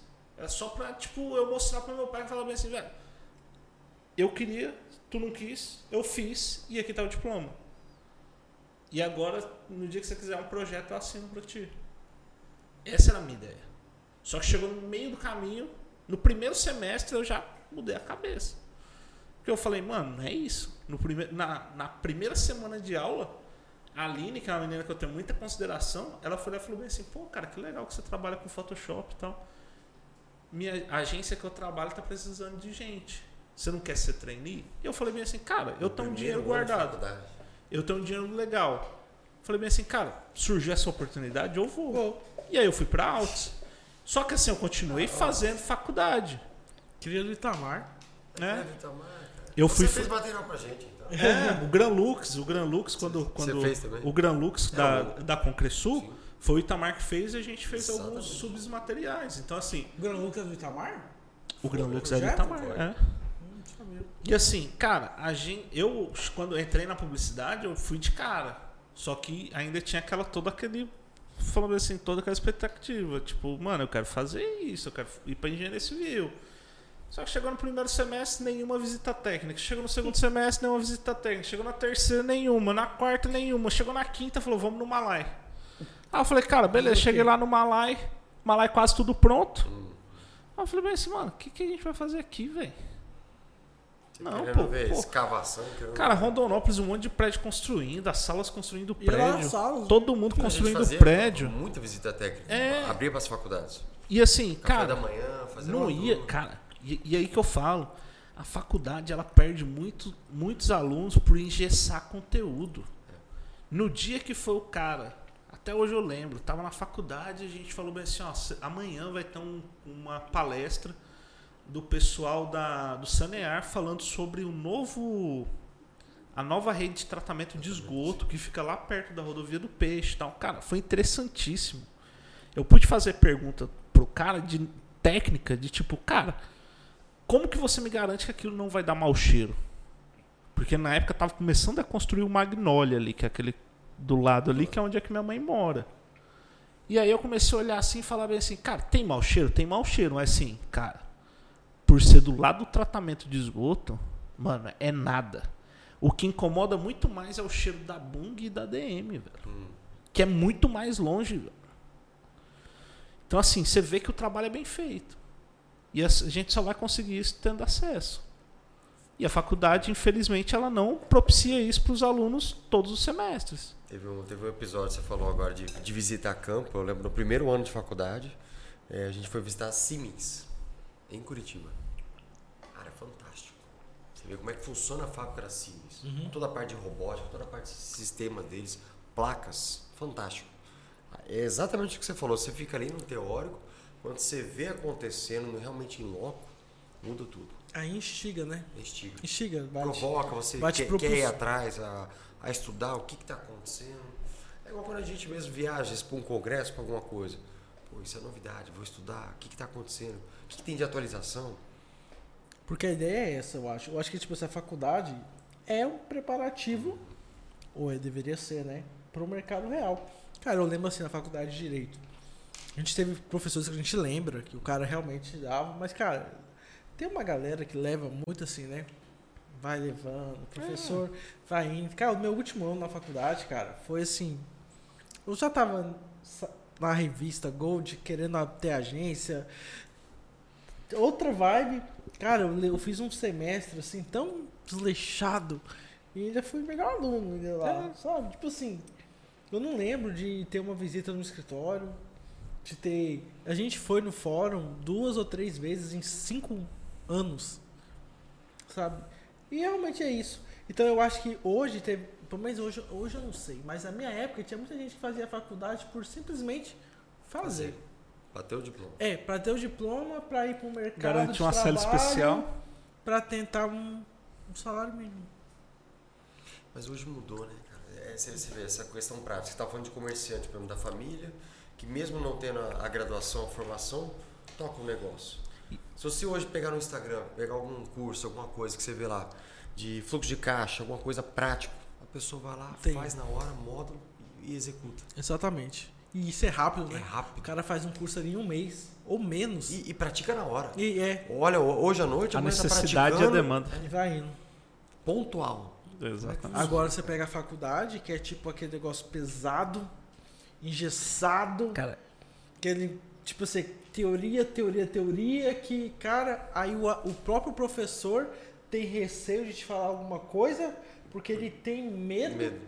de que você vai ser o, o concorrente dele, que eu já vi professores falando isso. Ou que o próprio aluno tem até mais informação. Exatamente. eu, Que você consegue debater hoje. eu Então, saí, eu saí da cara, faculdade por um, por um caso de Eu tenho, informação. eu tenho um amigo meu que ele, Debater com o professor. É. Ah, Cara, e assim, eu debati com o professor porque um modelo que eu fiz, que né, assim, a gente quando começa a fazer engenharia civil, a gente tem que começar a estudar fora de horário para conseguir entender toda a matéria, toda a dinâmica. Qualquer engenharia é assim. E tem algumas sacadas que assim você consegue encurtar para chegar naquele resultado. Só que assim, quando o professor ele explica o conteúdo, ele, a única coisa válida é aquilo que ele ensinou. Aquele modelo. É aquele modelo. Então, assim, antigamente eu não tinha essa visão de falar bem assim, velho. Você pode ser o foda, você pode encurtar o que for, você pode chegar no resultado certo. Mas não foi isso que eu te pedi. Eu não tinha essa consciência lá atrás. Eu era impetuoso, eu era cara que levantava e pô, tá errado. Pô, tá não sei o que, não, não concordo. Aí o professor foi lá e começou a fazer uma. fez uma prova lá, tal, nem vou lembrar agora qual que é a matéria. E eu, tipo, cheguei no resultado, mas encurtando a, a, a fórmula. Falei, mano, isso aqui não precisa, essa parte não precisa, porque não sei o que, não sei o que tal. E encurtei. Chegou. No resultado. No resultado. O professor foi lá e desconsiderou. Aí eu falei, pô, tá de sacanagem, velho. Pega o resultado de todo mundo, não é esse? É, mas como é que eu vou saber que você chegou nisso? Demonstra. Aí eu falei bem assim, cara, isso aqui era uma parada que era aplicada em 80 alguma coisa, em 2000 a gente viu que não precisava ter todo esse processo e encurtou. Então a metodologia que você aprendeu naquela época, ela não precisa ser mais aplicada agora. Ela pode ser atualizada, ela pode ser alterada. E a professora ficou discutindo ali. Eu falei bem assim, cara, você pode discutir aí, vou fazer o seguinte, você está quase aposentando. Quando você terminar de aposentar, quando você aposentar, eu volto a estudar. Aí não gera um desconforto nem pra mim, nem pra você. Só que eu já tava puto pra sair da faculdade. Você foi bem delicado, né? Você foi bem lorde. Não, cara, mas assim, eu, eu já tava puto. Porque assim, a questão da faculdade era muito cansativa. Eu já tava trabalhando, eu já é. tinha meu expediente, eu já tinha minha, tinha minha vida, velho. E assim, a faculdade era assim, cara, é pegar o diploma e Totalmente beleza. E tenta- que você tava fazendo. É. É. E assim, eu tiro o chapéu, que né, assim, minha cunhada, minha cunhada mora em Sonora. E ela vinha todos os dias pra Rondonópolis pra fazer direito. E formou. E aí eu tiro o chapéu e falo bem assim, velho, não é questão de tipo, eu vou me formar. Não, velho. Você venceu uma dificuldade. tá ligado? Mano, é 120 quilômetros de distância, velho. dias. Todos os dias. Todos os dias. Aí sabe qual que eu, sabe qual que era o que eu ficava puto? Era o dia que ela vinha e não tinha aula. A faculdade não mandava um aviso. A faculdade não É, fazia. faculdade E aí, cara, eu fico puto, porque assim, o professor, pra ele desmarcar uma aula, é fácil. O professor fala assim, ah, eu não vou, depois eu reponho. Não tinha grupo, grupo de WhatsApp? Cara, e aí? E a pessoa que vem de outra cidade? Na minha sala tinha pessoa de outra cidade. O cara, ficava assim, três o que horas. eu acho é que foda, velho. acontece hoje é uma transformação na educação, tá ligado? Em todos os sentidos. Por exemplo, cara, essa pandemia aí atualizou uns 10 anos, que ia ser Acelerou. atualizado em um ano, tá ligado? Igual eu vejo a Débora lá, é, ela falando em algumas audiências de conciliação, agora online, cara. Cara, o AB se matava pra isso nunca acontecer. Aí, tipo assim, seis meses. Mas parece que foi o estado do Mato Grosso um dos pioneiros Foi do pioneiro, Brasil foi a pioneiro. Automatizar essa parte. É.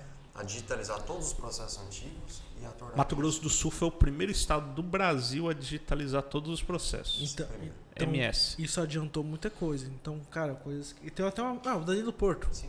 O Danilo falou, Pedro, vou ser bem sincero, pra mim acabou o charme da advocacia. Pra mim. Uniforme, acabou. Você não vai voltar mais não. Agora. Agora é tudo online. Então. Ela mete um terno de quatro É, pau Armani É, ali, mete um tá terno. lá. É, é, que- querendo ou não, existe um charme. Um glamour, Um pô, charme. é jeito. O que eu acho até legal, pô. Pô, se ajuda no seu bem-estar. calor do Mato Grosso? É, se ajuda no seu bem-estar pra trabalhar, pô, se pra você trabalhar de, sei lá, blusa, manga longa, é legal, terno, trabalha.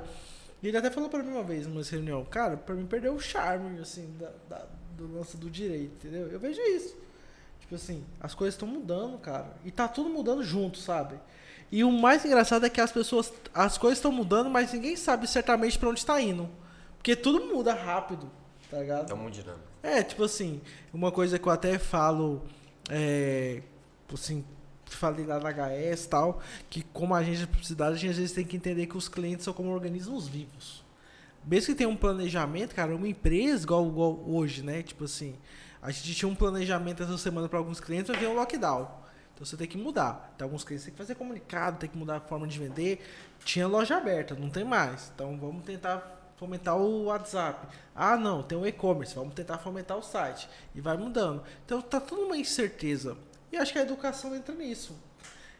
E eu tenho certeza, cara, que essa galera que estava acostumada com presencial sofre muito com esse lance de agora ir para online total, entendeu? Porque o cara vai fazer, ó, um amigo meu que é engenheiro, engenharia. Cara, ele, tipo assim, ele não tá fazendo as matérias dele. A esposa dele, que é advogada, marca presença na aula e responde lá. Porque ele tá fazendo uns bicos. E ele vai formar, entendeu? Não, mas é- Entendeu? Então, tipo assim, olha o nível de pessoas que vão sair. se fosse presencial, ele ia dar um jeito igual. É, se fosse a presença. natureza é, de- de- na dele- faculdade. dele é essa. Quem nunca teve um amigo que não foi e assinou na lista de presença? Até porque o professor nunca se ligou pra saber quem é quem ou quem é quem. Então, a- além de eu sair por conta da Então, que tipo de profissional a gente vai ter, velho? aí- Ah, mas você sempre teve. e, e só, Vai ter. e só pra, pra contextualizar, e além de eu sair da, da faculdade por conta de uma forma, foi porque eu sempre chegava às 7h15, 7h20. E esse professor fazia chamada 7 horas. Ele não deixava lista pra assinar, ele fazia chamada. Então, assim, um dia que eu cheguei mais cedo, ele falou meu nome. Ah, eu nem vou chamar esse, porque nunca vem, aí era meu nome. Só que eu chegava tipo 7h15, 7h20, ele já fazia chamada das duas aulas. Então eu falei bem assim, mano, eu tô vindo. Pô, já trabalho o dia inteiro. Pra vir pra cá não é tipo, pô, tô felizão fazendo faculdade. Não, velho, é uma obrigação, é um compromisso que eu fiz comigo. Mano, você não. Não Não rola, desse né? cara aí, beleza, vamos seguir a vida. Quer mais gente, Marco? Opa. E assim, eu, eu, eu, o Pedrão tava falando ali de lockdown, de organismos vivos, tem que se adaptar. A construção civil ela não parou. Assim, Não parou. No, no, no, no contexto. Como no não que era, parou, Marco Aurélio? No que era permitido, Tudo não parou. parou e a construção Não civil parou. não parou. Não parou. Como você vê isso? Injusto. Injusto? Injusto. Porque na, na- nossa visão, ou abre tudo ou fecha tudo. Porque é, é igual a gente está vivendo hoje. Cara, qual que é a lógica da situação? Tipo assim. Tudo é uma cadeia. Ah, eu tô aberto. Cara, mas meu cliente está fechado. é uma cadeia, Eduardo. O que, que adianta? Lá na frente vai vir conta para todo mundo, cara. Então não faz sentido. Ou então assim, é- é, qual que é a, a justiça, ou qual que é o equilíbrio disso aí? Não adianta a gente se, se vangloriar uns e apontar o dedo para outros. Cara, o El não é. Tanto é que a gente tem representação na, na Câmara dos Comerciantes, Associação Comercial e na Federação das Indústrias. E defendemos, por mais que estamos desse lado, defendemos todos os lados. Uma coisa que a gente defendeu na federação era 24 horas, turno. Não faz sentido, cara. Peraí, vocês defenderam isso? 24 Que horas. tinha que ter 24 horas Eu de turno? concordo. Um o Gente, que alguém, Eu alguém, concordo com alguém isso falou disso. totalmente. Eu falo isso lá na minha casa pros meus pais. Eu falei, gente, mas cara, me corrija, eu sou fui muito burro. Não, uma turma que gosta de academia, por exemplo, que eu O estava dia- conversando semana passada, fecha às 7, 6 horas, tá, tá mais que lotado. Qual, qual que é o sentido? Eu, eu, eu sou muito burro. Eu acho que a pandemia era. É, não, é. eu- é- Eu, eu acho eu que não é que você é burro. Eu acho que assim, as pessoas que estão fazendo a parada, ela não tem a competência de falar bem assim, cara, eu vou anistiar alguns segmentos para abrir 24 horas. Não, eu, é por, eu pensei assim. na- na Contrapartida, minha lógica, falta né? contrapartida. Sou formado em humanas, Depois eu beleza. dou dou. Mas eu pensei, vamos só. Todo mundo trabalha 8 horas por dia. Média, né? De 7 da manhã a 5 da tarde. Se o lockdown a gente precisa de distanciamento, o espaçamento tinha que promover algo que impulsionasse as empresas a trabalhar mais. Tipo assim, cara, se o restaurante fecha 11, fecha meia-noite. Se o mercado fecha às 9, fecha às 2 da manhã. Mais espaço para que mais pessoas possam ter mais intervalos de tempo para fazer o seu, o seu corre, entendeu? O que eu imagino. Pô, se o transporte público vai até às 5, vai até às 11. Não sei, porque igual o Dória, cara, o que o Dória faz? Ele comprime. Tipo assim, não, os shoppings vai abrir das 9 às 12. Caralho, 3 horas. Vai todo mundo naquele intervalo de tempo pro shopping. Então, assim, eu falo isso até com meu pai, com a minha mãe, com a Adé. Eu falei, cara, não sei, eu nunca vi ninguém fazer isso na mídia. Eu, eu tô muito doido. Porque eu acho que tinha que ser assim, ó, Vieira, Tropical, todo mundo, velho, vai abrir 24 horas. Quem Todo mundo. abre. Vamos abrir 24 horas. Farmácia, 24 horas. Todo, 24 horas. Qual que é o sentido de você fechar supermercado? Isso, aí, aí, aí agora, igual lá no Paraná, né? Alguns mercados que, tipo assim, algumas zonas do mercado tava lacrado, porque aquilo não é- Não, eu, No eu- essencial. eu, eu li uma, uma, uma, uma notícia hoje no mercado financeiro bem interessante, que o Grupo Açúcar teve um dos maiores lucros da história do ano hoje. passado. Fantástico, recorde. Agora você para para pensar. Você vai numa loja do Pão Açúcar de grandes capitais, você vê roupa. Mas ao mesmo tempo a loja de roupa da rua está fechada. Tá fechado. Como é que não tem o faturamento? Então você vê a- a- a o tamanho da injustiça ou da, da- da- do radicalismo. Cara, não é, não é que é vender roupa. É porque não está no segmento. Não é o que nasce certo. Não, e, A, a van, pelo menos teve um boato, não sei se era verdade, né? Que mudou o KNAI dela para supermercado. Colocou até ovo para vender na época, Que Ah, dá, não- tipo, não uma, uma duvido, sacaneada. não vê uma duvido. sacaneada no bom sentido, de abrir. Aí E dá uma ironia. Fala, pô, então virei pro mercado, tô ganhando ovo. Se torna oportunista, né? Se torna oportunista. Não, aí, é tipo, barbearia essencial. Nada contra barbeiro, pô, legal. Aí, tipo, a loja que vende artigos de decoração e tal, não é. Cara, não, eu acho assim que não tem uma lógica. Mas, mas eu acho que assim, o, o- Ou eu também não sei, né? eu acho que assim, o principal erro, o principal erro de todo mundo é falar bem assim, o que é essencial? Todos os serviços são essenciais. Eu concordo pra caralho nisso. Todos os serviços são essenciais. Não tem nenhum serviço que não é essencial. Tudo aquilo que gera receita, gera lucro pra dentro da sua casa é essencial. Acaba se tornando. Entendeu? Aí eu começo a olhar e falar bem assim, cara, eu vou chegar num momento da, da, da pandemia que eu vou ter uma ideia brilhante que vai ser fechar mais cedo. Vou restringir horário. Eu acho que isso não funciona. Já foi provado que não funciona. Só que o que eu posso fazer de uma maneira não radical é falar bem assim, cara, eu vou pegar comércios que têm a possibilidade de ficar 24 horas e vou oferecer segurança para esse comércio ficar 24 horas para o bem da, da população. Quer levar o quê? Chegar junto com a Polícia Militar, chegar junto com a Secretaria de Segurança Pública, chegar com esses órgãos e falar bem assim, cara, eu vou abrir os mercados 24 horas, mas vocês vão dar segurança para esse estabelecimento trabalhar. É, mas Porque assim, nem, isso não conseguiu. porque assim, cara, senão tudo, tudo vira política. Tudo fica um assunto muito chato e tudo fica assim. Isso é certo, isso não é certo. O que eu tô vendo hoje que está acontecendo na nossa cidade é muito grave, é muito crítico. Eu sinto por aqueles nossos clientes que tem que ficar fechado. Eu sinto por eles, mas assim, teve um momento na pandemia que estava tudo funcionando, beleza. Ah, mas foi por conta da eleição. Cara, a eleição ela só foi o começo da curva. Foi quando mudou o mindset da galera, que a galera até ali tava preocupada, porque a galera falou assim, mano, não vai ter eleição que nem a gente conhece. Na hora que viu que, tipo, liberou o top, mano, mudou. Relaxou. Então, assim, chegou Natal, aglomeração.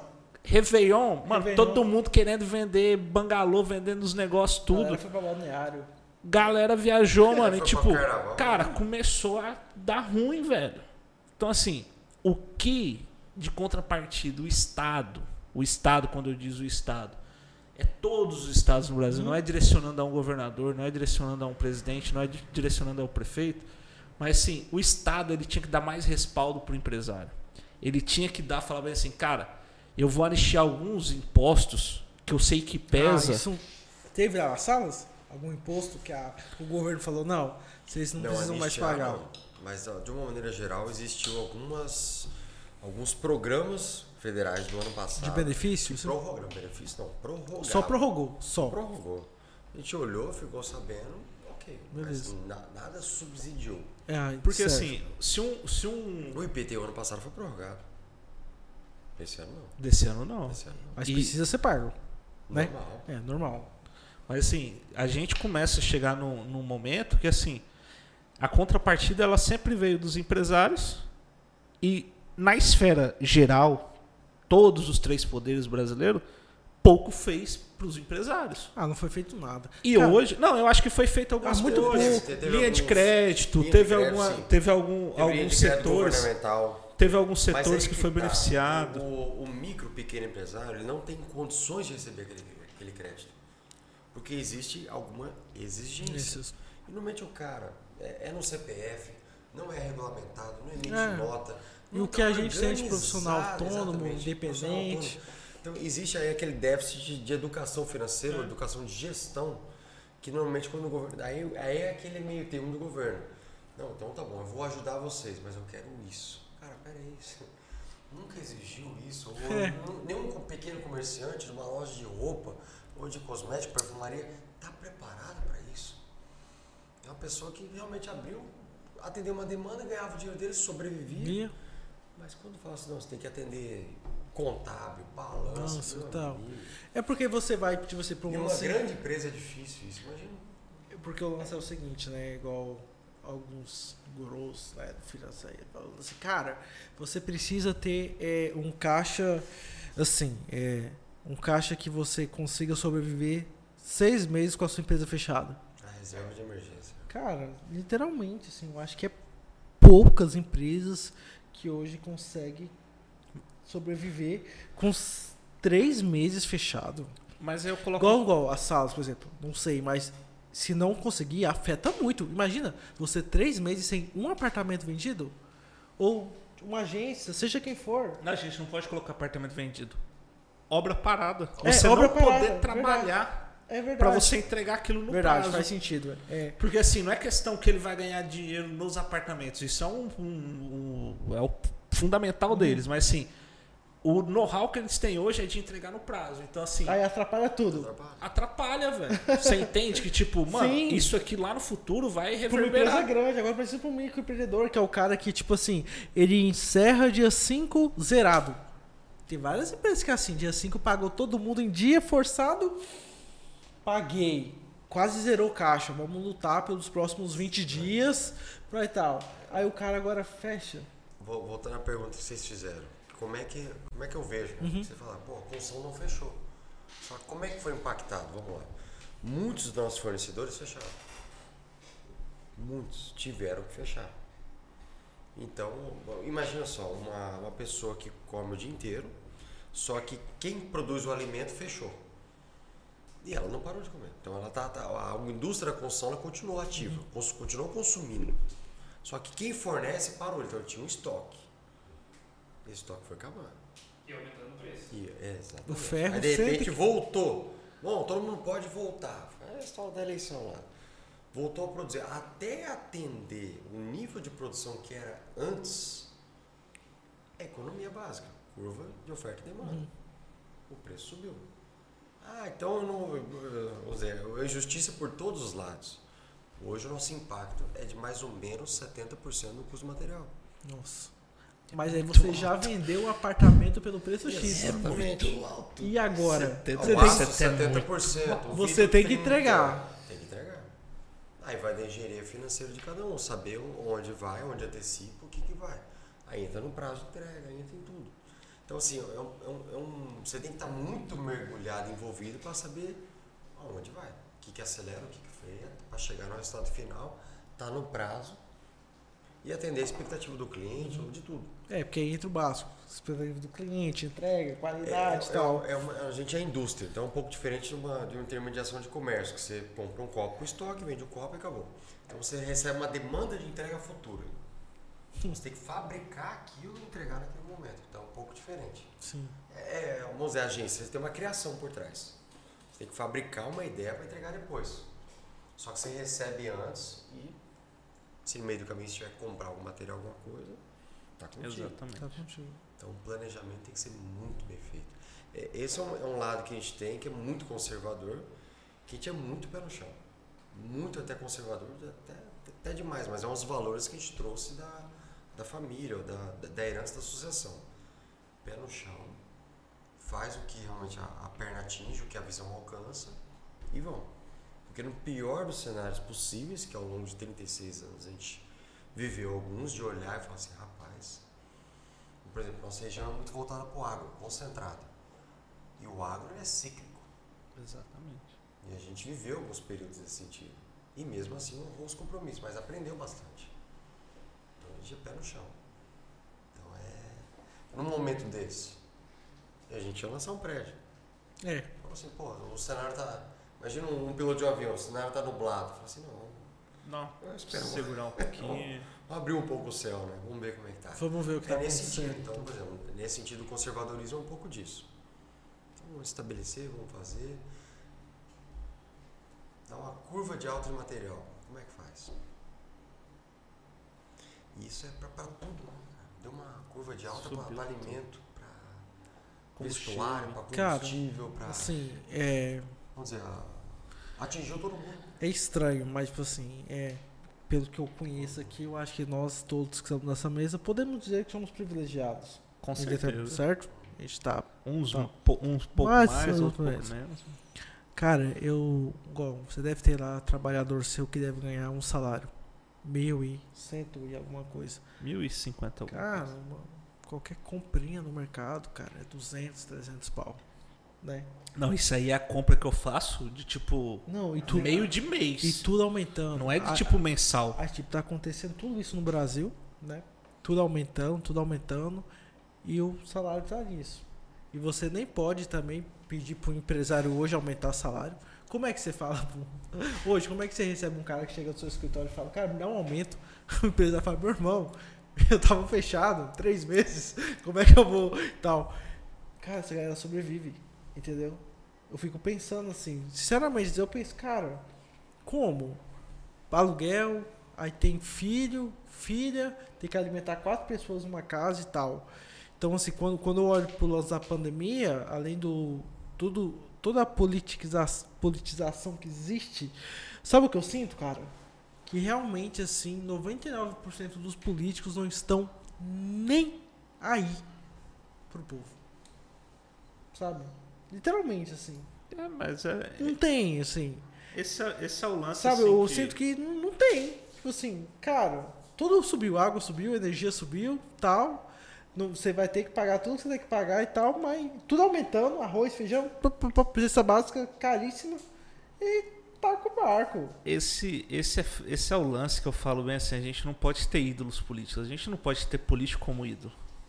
Não pode ter, velho. Não, em nenhum sentido eu falo assim, eu não, não tô me referindo a lá do meu, seu, a. Não, mas eu, Eu falo é como um todo, sabe? Não, mas é, Porque é, por muito isso. fácil, tipo assim, é igual um deputado que ganha 29 mil reais, que não vai atrasar, não vai. Sim, Pedro, mas... 5 mil, é, querer realmente um lockdown, entendeu?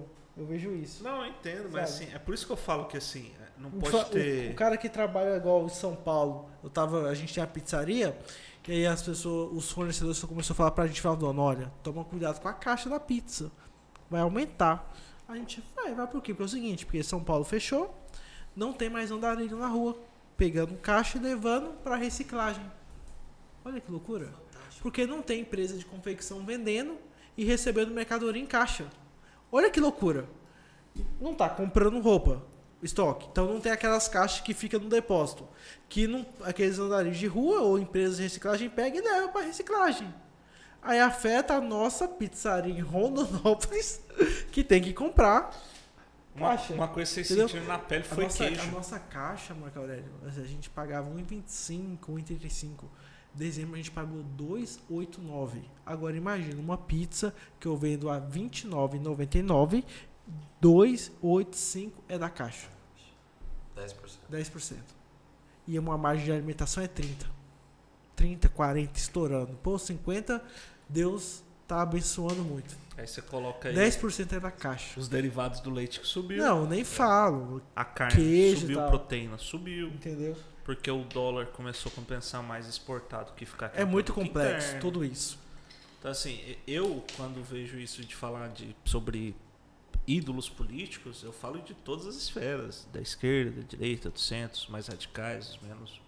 É de todo mundo. Porque a gente tem que pensar no Brasil, não a nossa geração, é as futuras gerações.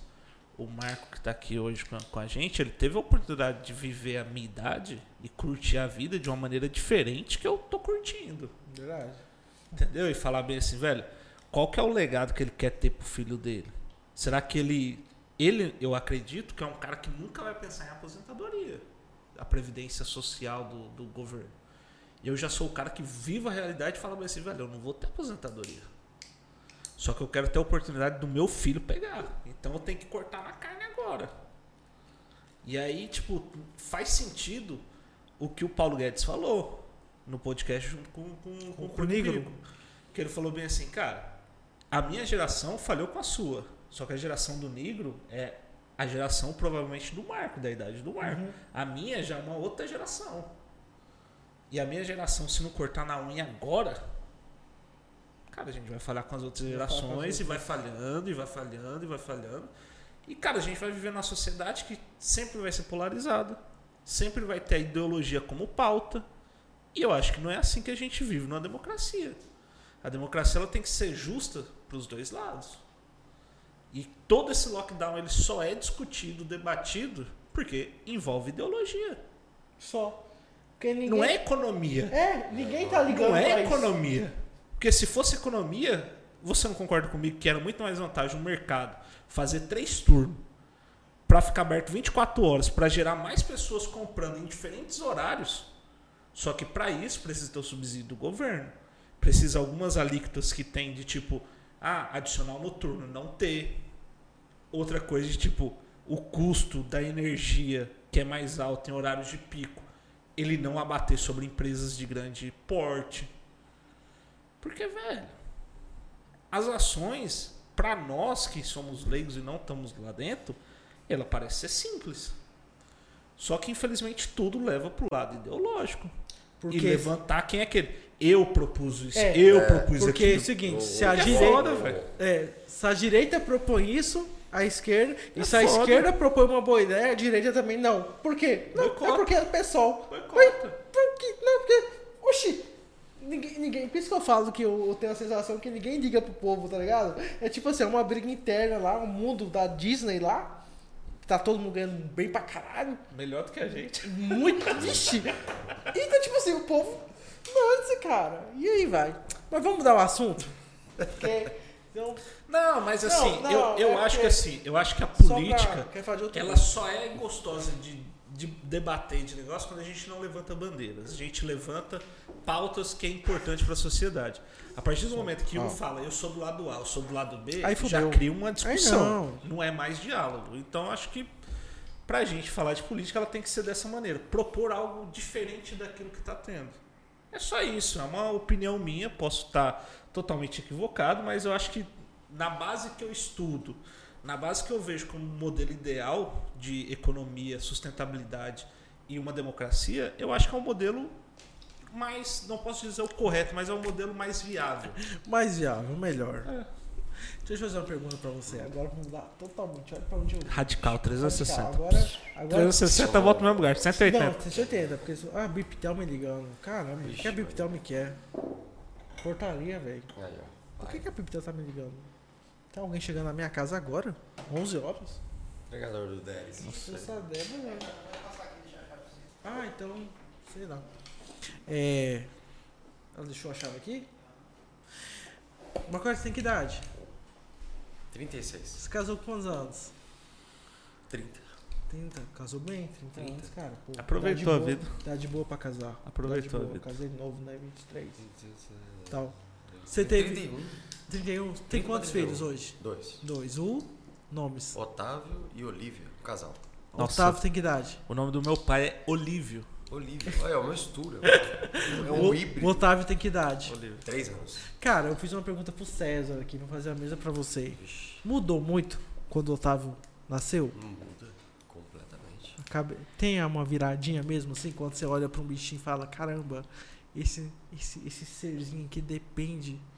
Sempre. Oi. Fazendo pesquisa de mercado. Tô. Você quer ter um filho, né? Cara, atende, atende. É, filho, ele quer inventar um infoproduto pra Deixa, deixa eu só atender isso tenho aqui, peraí. Mas um- uma coisa que eu vejo assim, quando a pessoa se torna pai, ela se torna muito mais responsável. Então, algumas atitudes que ela fazia quando era um pouco mais jovem, quando tinha seus 23, 24, 25 anos, quando tem um filho, fala assim, eita, isso pode gerar um caos, isso pode gerar um, um problema que eu não, não quero ficar longe do meu filho. É mais ou menos isso, né? Que quando, quando um filho nasce, muda essa concepção na, na nossa cabeça. Eu acho que muda de uma maneira geral, velho, né, né, Eduardo? Se seja na, na, na maturidade por idade ou, ou um advento de um filho. Mas, mas tem sim. Tem, tem um. Tem, tem um, tem um, um, um plus aí, tem um algo a mais. Que tem uma. Todo o envolvimento, toda uma, uma questão que realmente tem um, tem um impacto. Você se via como pai? Assim? Tomara. Não, você se via como pai? Antes? Não, eu sempre quis. Sempre quis ser? É porque, tipo assim, tem gente que sempre sonhou, né? Eu vejo uns amigos meus, cara, meu sonho era ser pai. O que você tá olhando ainda pra Ah, mim, velho? peraí, deixa eu só perguntar. A Débora tá grávida? Não! Não! Não, ela Não! viva a voz. ela. Eu acho que assim, a pergunta. Cara, é só. Você quer anunciar alguma coisa? cara? É só conversa. O Cleiton me olhou com um olhar ali. Eu Eu também achei. Agora todo convidado que vem aqui ele pergunta como é que é ser Não, pai. Cara, porque falar de, fazer fa... um momento de. falar de família é gostoso, cara. Tá querendo. Não, na hora certa. Você Ó, quer cê- ser pai, Pedro? Tenho Você tem um vontade, tenho vontade. Qual que é a sua maior expectativa ou seu maior medo? Ó, no- nossa, cara, não esperava essa pergunta, não. Estamos aqui com o entrevistado. Pedro Viana. Não, Macarelli, vamos, vamos, vamos, vamos, Foca, vamos foca, virar sócio do podcast. é. é a pergunta, como que era a sua Sua maior pergunta? expectativa ou o seu maior medo? Quando Cara- você fala de família ou filhos. Meu maior medo, pensando em ter um filho, é não dar conta do recado, literalmente, ser presente e tal. Porque assim, mas as pessoas falam que muda. Hoje na minha rotina, não- que não seja pegado falar isso, eu não consigo ver como encaixaria. Sabe? Pela, pelo momento que eu vivo, a- é muito compromisso, é muita coisa. Toda hora eu tô resolvendo alguma coisa e tal. Então eu queria ser pai, assim, num momento que eu pudesse meio que tá mais de boa, sabe? Pra curtir, tá ligado? Sim, criança crescendo, que eu vejo alguns. Tipo assim, eu tenho um parente da minha família, outras pessoas que eu conheço, cara, que, tipo assim, nada contra, mas não, não tenho tempo pra curtir. Acho que a criança, que pelo menos todo mundo fala, que é o melhor momento ali, dos 3, 4, 5 anos, tá descobrindo as coisas e tal. Fica o dia inteiro em creche e tal. Mas eu sei que cada um tem uma realidade e tal. Então isso é um receio que eu tenho, de às vezes ser um pai meio ausente hoje. Mesmo, né, tipo assim, tendo uma esposa, então o filho seria nela, né? E tal, assim, então eu penso É o nisso. que a gente espera. Precisa, precisa levar uma porradinha. Mas, agora assim, a outra que você falou, expectativa, cara, expectativa eu acho que é massa por causa da família, né? Ter um descendente Deve seu. ser legal, Deve ser pô. massa olhar pra um Deve bebê. ser. É massa olhar pro seu filho e falar, caramba, é meu sangue, né? Que É, crescendo. Enquanto você tá casado, você é um casal. Quando você tem um filho, aí parece que você fala, não, agora tem uma família. né? Enquanto é você e sua esposa... é Você tinha essa sensação? é coisa- De... De de você era casal com a Melissa, Melissa, né? Sim. E depois virou uma família? Ou vocês sempre teve bem Não, exemplificado vai, isso? Vai, mudando. De, de um para dois filhos, muda também. Então você vai, vai, É. vai tendo etapas diferentes, você vai vivendo coisas diferentes. E os rolês mudam, né? Eu acho que quando você era solteiro, você tinha um rolê com a Melissa só como casada, era um rolê, e, a, e, com, É tudo planejado, né? e com os bebês, eu esqueci o nome. Otávio, e a Otávio e Olivia, Olivia. mudou total. Eu lembro, pô, você depois da Olivia nascer. Morto de cansado. Foi hum- hum- humanizado o parto? Não, Não. Normal. Foi, foi gestão, é, cesárea. cesárea. Porque assim, normalmente quando a pessoa fala assim, exausto é quando é humanizado. Aí quando é. Ah, não, mas eu ele me pegou nas primeiras noites. Foi, a gente foi tomar um Ele queria café. fazer um- uma reunião de, de planejamento nas primeiras noites. né? Putz, Ele aí, tava- é, aí, aí, cê- Tava mortaço. aí é cara. gol contra, velho. Aí, aí o cara tava meio assim, bicho, só queria estar dormindo. E aí, vai vir mais um, Marco? Ou parou os dois? Mais um vinho? Sabe o que me assusta? Eu acho que é, um, eu acho que, eu, acho que é meu rol de amizade, cara. Que o meu rol de amizade fala assim, cara, aproveita muito a sua vida agora. Aproveita muito, cara, porque depois que teve um filho, acabou. Aí eu fico assim, caralho, mano. Você- Não, mas não é que, Que acabou. terror, né? O rolê muda. Não, Muda. Não, mas não é que vejo. muda. Não é que aí, acabou, aí é que amigos- é, muda. que, é que depois que você tiver um filho, você vai entender o que, que é prioridade. Isso aí, Né? sim. Aí eu falo, talvez seja isso. Deve ter uma mudança na Não, cabeça. Você deixa de ser prioridade. Você não é então, eu acho que. Hoje, se você chegar ali agora e falar, Débora, pega as coisas aí, vamos pra. Vamos viajar. Vai. Com criança. Então, é isso que eu vejo. Porque, tipo assim, até o nosso rolê. Porque Mas assim. não deixa de ser ruim. Não, não deixa. Exatamente, muda, Porque você, exatamente. Porque a gente só fica vendo o ônus. Exatamente. Mas o bônus, cara, que é você ter uma criancinha, você curtir, você dormir abraçado, você. Cara, você tá louco. Então, assim. Puxa a cadeira Não, Ô, chora. Você não vai ver isso como, tipo, que merda. Porque vai ter tanta coisa boa acontecendo na sua vida ali, nova, que você não vai nem parar pra pensar no que ficou, entendeu? É, não. Foi outra época, é outro momento. Não, é. Por exemplo, eu casei novo, né? 23, quase 24 anos. Novo. Novo. Então, tipo assim, e aí, querendo ou não, tem uma. As pessoas esperam, né? Parece que você tenha filho. É, mas Você queria sente assim. isso. De... Mas eu quero ter um filho, eu acho que na hora que eu falar, cara, acho que agora é a hora de eu ter um filho, tá ligado? Você vê a minha rotina, imagina o filho hoje. Não, hoje não dá, mas assim, é que nem eu falo. Uma, Ah, uma, mas teria que mudar tudo, né, cara? uma, uma coisa que me deu um amadurecimento muito novo, assim, foi Você quando. tem filho? Não. Ah, tá. É, Cê- cê uma coisa não, que né? já- que você Meu, meu sexto filho, né? o Olívio Neto, né?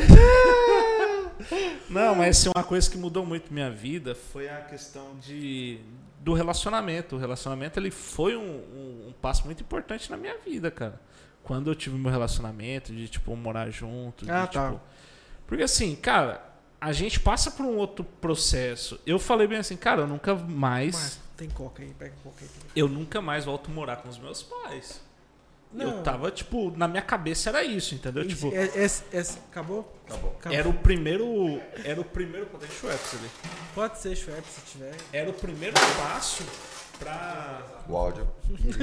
Era o primeiro passo pra mudar a minha vida, tá ligado? Hum, Essa aqui. Essa daí é tônica. Não, tem uma verdinha ali. Quer uma verdinha, mano? Acabou também. Acabou. Acabou, tudo, com filho. gás, água com gás Tá tem. com o gás? Então, assim, quando acabou foi pra, pra mudar a, a minha vida, o relacionamento ele foi muito importante. E o relacionamento ele muda as pessoas de diversas formas. Obrigado. A pessoa ela sai com um caráter um pouquinho mais evoluído ou um pouquinho mais É uma troca, né? foda, tá ligado? E assim, eu falo, dou graças a Deus pelo relacion- relacionamento que eu tive enquanto durou. Só que é foda, porque assim, quando termina, eu cheguei e falei bem assim, cara, eu não volto mais, mo- mais morar com meus pais. É uma independência tipo- que você tem, né? Foi, mano, não volto. E aí, tipo, tinha a casa da minha mãe, tinha a casa do meu pai, meu pai passa a semana inteira na fazenda. Eu falei bem assim, cara, eu vou pra casa do meu pai, mas eu sei que eu não vou morar com ele. Então vou assumir algumas responsabilidades. Eu comecei a assumir algumas responsabilidades dentro da casa do meu pai. Começou a pandemia, uma outra conjuntura social. E aí, cara, tipo, foi quando a coisa pegou. Mas a coisa não pegou pra mim. Mas a coisa pegou pra minha mãe. E aí eu falei bem assim, cara, agora é o momento que minha mãe mais precisa de mim. Eu não posso ficar distante dela nesse momento. E aí eu fui pra casa dela. E aí aquela realidade que eu falo assim, cara, eu nunca mais vou voltar a morar com os pais. De repente eu tô convivendo com a minha mãe 24 horas por dia. Ah, mas é uma ocasião, né, cara? Não, mas aí que tá, É uma Pedro. ocasião, velho. A questão não é só ocasião. A questão é seria uma ocasião se eu ficasse lá um mês, 15 dias, ou só passasse lá o dia inteiro e voltava pra casa, ou se não só dormisse lá. Só como a gente começou a adaptar o home office, você tá ligado que tipo, dá pra você cortar alguns custos. Nós que somos entre aspas privilegiados, dá pra cortar alguns custos, que é o Lógico. quê? A minha vida é isso. Combustível, Cortar custo. é, em vez de você pagar duas internets, você vai pagar uma internet melhor. É, em vez de você comprar alimentação para duas casas, você vai comprar para uma. Então você vai começando a fazer escolhas. E eu acho que isso começa quando o cara quer construir família. O cara começa a decidir fazer algumas Você, escolhas. você sentiu isso? Quer construir família. É, Aí, ó, Você porque, que tá solteiro, porque é natural, velho. Porque assim, o cara que quer construir família. DM. O cara ele não vai trocar de carro pra pagar nos 5 anos. O cara ele vai falar assim, cara, eu tô pensando em ter um filho, eu vou fazer um- uma base pra quando meu filho nascer eu não precisar ficar tão fissurado É, questão de grana. Só o parto é 10 pau, né? Muito caro, velho. É, cara. Pô, eu tenho um primo meu, É 10 conto. eu tenho um primo meu que falou bem assim, velho, eu vou engravidar minha esposa.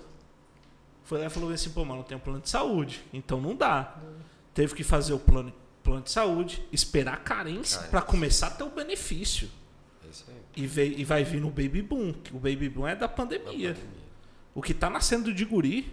Ó, meu primo, meu primo tá grávido. Ele, ele é a esposa dele. Alguns amigos meus estão grávidos. O César tava aqui, tá grávido. É Baby Boom, velho. Todo dois mundo apresentou. Aí, ó, Sério? dentro da pandemia, isso é. Não, e corona. É, coro- corona. É, coronilda, Sacanagem. vacineires, Pandemia. pandemia. Mas aí, Marco, você trabalha lá nas salas e tal. O que, que você faz nas horas vagas, bicho? Você vê série, vê filme, joga videogame? Ou não, é pai mesmo, é paizão. Com. Não, tem, tem uns horários, tem que ter um equilíbrio, né, cara? Tá tudo. Tem, tem algum. Um... Ultimamente eu tô fazendo bastante fisioterapia, que eu machuquei o joelho. E tem o meu, o meu fisioterapeuta falou uma coisa importante, bem interessante. Falou, cara, o nível de rotina que a gente vive, se a gente não parar um pouquinho para ter uma saúde mental de outro lado, um equilíbrio, você estoura. E é um cara, ele, ele cuida bastante disso e ele vê que grande parte das, da- das doenças fisiológicas, não sei, das, do pessoal que realmente se machuca e tudo mais, não vou dizer que é neural, mas é muito de estresse, de imunidade e tudo mais. Então eu acho que tem que ter um equilíbrio em, em tudo, né? Então, você gosta de videogame? Vai jogar um videogame. Você gosta de fazer um esporte? Tem que fazer, mas tem que ter um equilíbrio. Se você viver só numa rotina ali, acho que muito pegada também, Exatamente. Você acaba tendo um burnout. Nossa, É, Deus cê- me livre, tem um burnout. estoura. Então, é, ele, ele- ele conversa bastante, ele atende de, de tudo, né? Seja de, de esportista, a de terceira idade, realmente que já está no nível de estresse e tudo mais. E ele, ele deu uma dessa que eu falei, cara, não é que você tem razão. É verdade. Ele falou, cara, se você pesquisar, até o Jeff Bezos e todo mundo né, que está nessa, noutra, noutra prateleira, se pesquisar a vida deles, eles acordam 4, 5 da manhã, tem um momento de meditação, de esporte e de uma leitura, para depois começar a rotina deles, senão eles não aguentam. É, tem aquele livro, os- O Poder da Manhã. Não sei se você já viu isso. Não- não é, conheço. o- É o Poder da Manhã. Ou o Segredo. É o Poder da Manhã. Que ele fala sobre. É um estudo que já foram feitos. Depois eu li alguns artigos sobre. Que foram feitos com várias pessoas do lance do Clube 5AM. Já ouviu falar? Não. Clube 5AM? A galera que acorda às 5 da manhã. 5 da manhã. É, porque tem aquele lance que, tipo assim, quando você acorda às 5 horas da manhã, dá a sensação que você sai na frente de todo mundo. Mas não é só sair na frente pelo fato do trabalho em si. E, tipo assim, os caras fazem lá, se você acorda às 5 horas da manhã, você acorda, você toma banho, faz uma higiene e tal, 5 e meia você tá ok. Então você tem meia hora ali pra você ler alguma coisa, meditar, orar, seja o que for. Então 6 horas você já consegue pôr exercício físico. 7 horas você já consegue estar voltando ao exercício, tomando café da manhã. 7h30, quando você vai começar a trabalhar, você já está super de boa, seu corpo já está bem, sua mente já está super espairada, porque você já fez esporte, tomou café e tal. Então, quando a galera 7h30 tá acordando para começar o dia, você já tá ó, duas horas e meia na frente de todo mundo. Essa sensação que o corpo tem. E isso pode é, beneficiar o seu mental. Se eu tô na frente de todo mundo, entendeu? Então você trabalha melhor. E tem vários cases que de manhã a gente consegue trabalhar melhor, em alguns casos. Porque tá tudo fresco e tal. Eu sou um tipo desse. Eu rendo 100% de manhã, à tarde eu vou nos 60, 70. Mas na hora vaga, o que, que você faz? Descansa, né, cara? Deito. Ué, vou trabalhar pra quê? Vou pesquisar alguma coisa, eu vou descansar, ué, tá certo. Você pratica esporte? Pratico. Hoje eu tô, voltei, tive que voltar pra, pra academia, tudo, né? Pra, tem, que- tem, tem que dar um, um equilíbrio dia a dia, né? Vai, chegar, tem- vai chegar na idade, né, Pedrão? Você tem cara que joga tênis. Já joguei. Já jogou muitos tanto? anos. Seu irmão joga. Meu irmão joga até hoje. Tentei jogar tênis lá com o professor Leandro. Ah, não. comecei, mas acho que tenho que tentar de novo. Eu Acho que assim, tênis é muita dedicação, é você entender um pouco Cara, mais mas tênis jogo. engana, hein? Parece que é de boa, né? Porra É, nenhuma, porra filho. nenhuma. O jeito que você se posiciona no seu corpo, você batia a bolinha, só ia pra cima. Falei, Você fez com o caralho. Leandro? Fez com o. Dorê? Tal. E ele é meu vizinho, inclusive, lá no prédio. Cara, que dificuldade. Tem que voltar, cara. Que era um esporte que eu go- acho bonito, sabe? Ver os caras jogando. Ah, é bonito pra caramba. Mas eu canso o corpo, velho. Só o lance de ficar concentrado com o joelho flexionado assim, você já fala, caramba, É. suava pra caramba, tem que voltar. É que a aula de tênis não é Tem- tem- barato, né, velho? Não, 500 conto. Tem que fazer alguma coisa, não adianta. tem que fazer Eu tava alguma na coisa. academia do prédio agora. De grátis. legal. Condomínio. Eu comprar um Porsche novo. Quê? Um Porsche, um tênis novo. Não tem condições pra ter o carro, eu compro tênis qualquer. compro tênis caro. Eu comprei um tênis foda pra caminhar.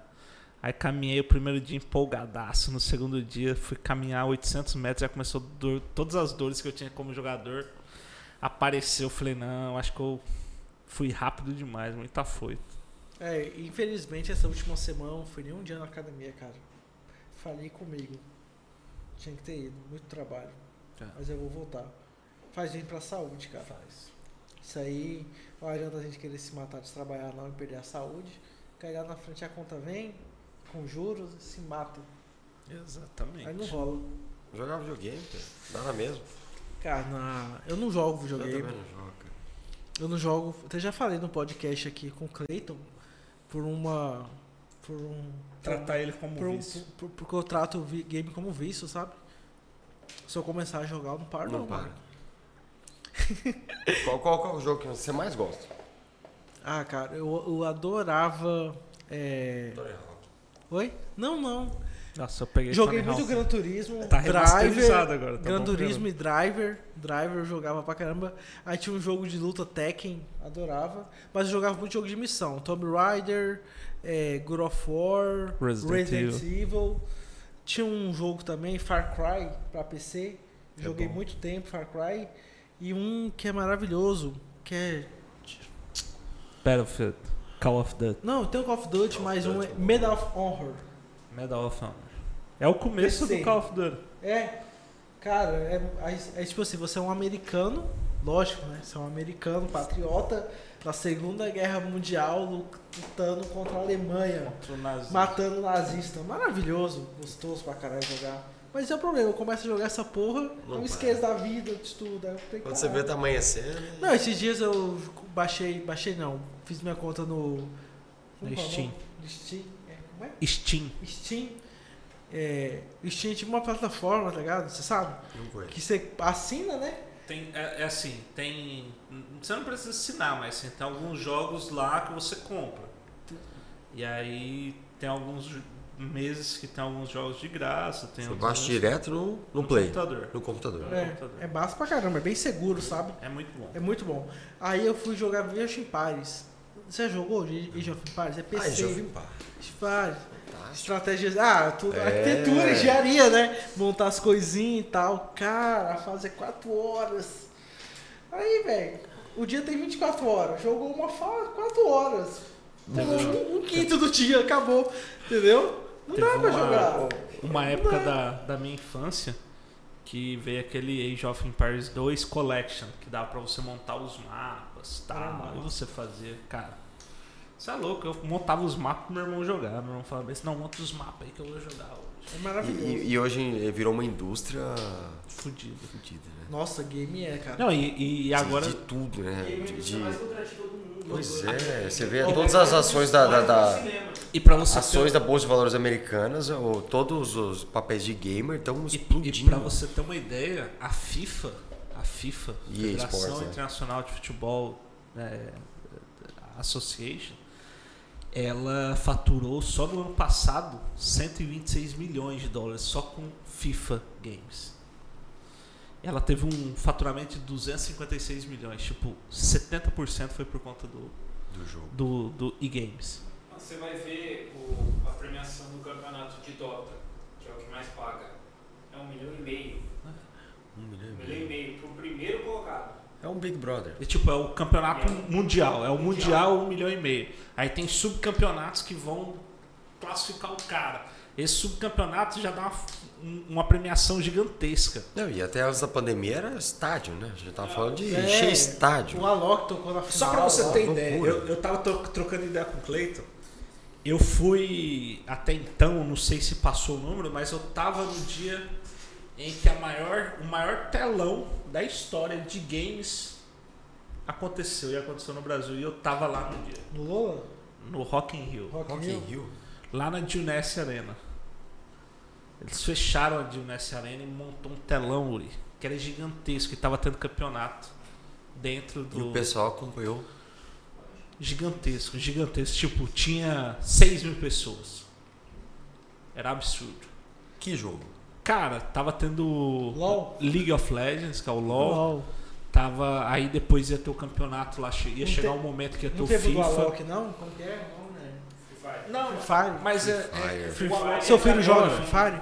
Não, não tem idade não. O Alok é de agora, é, né? É, quatro, é novo. Pandemia pra cá que que o Alok começou a despontar. Isso aí é 2018, 2017. Free Fire é outro, é outro ramo porque é mais mobile.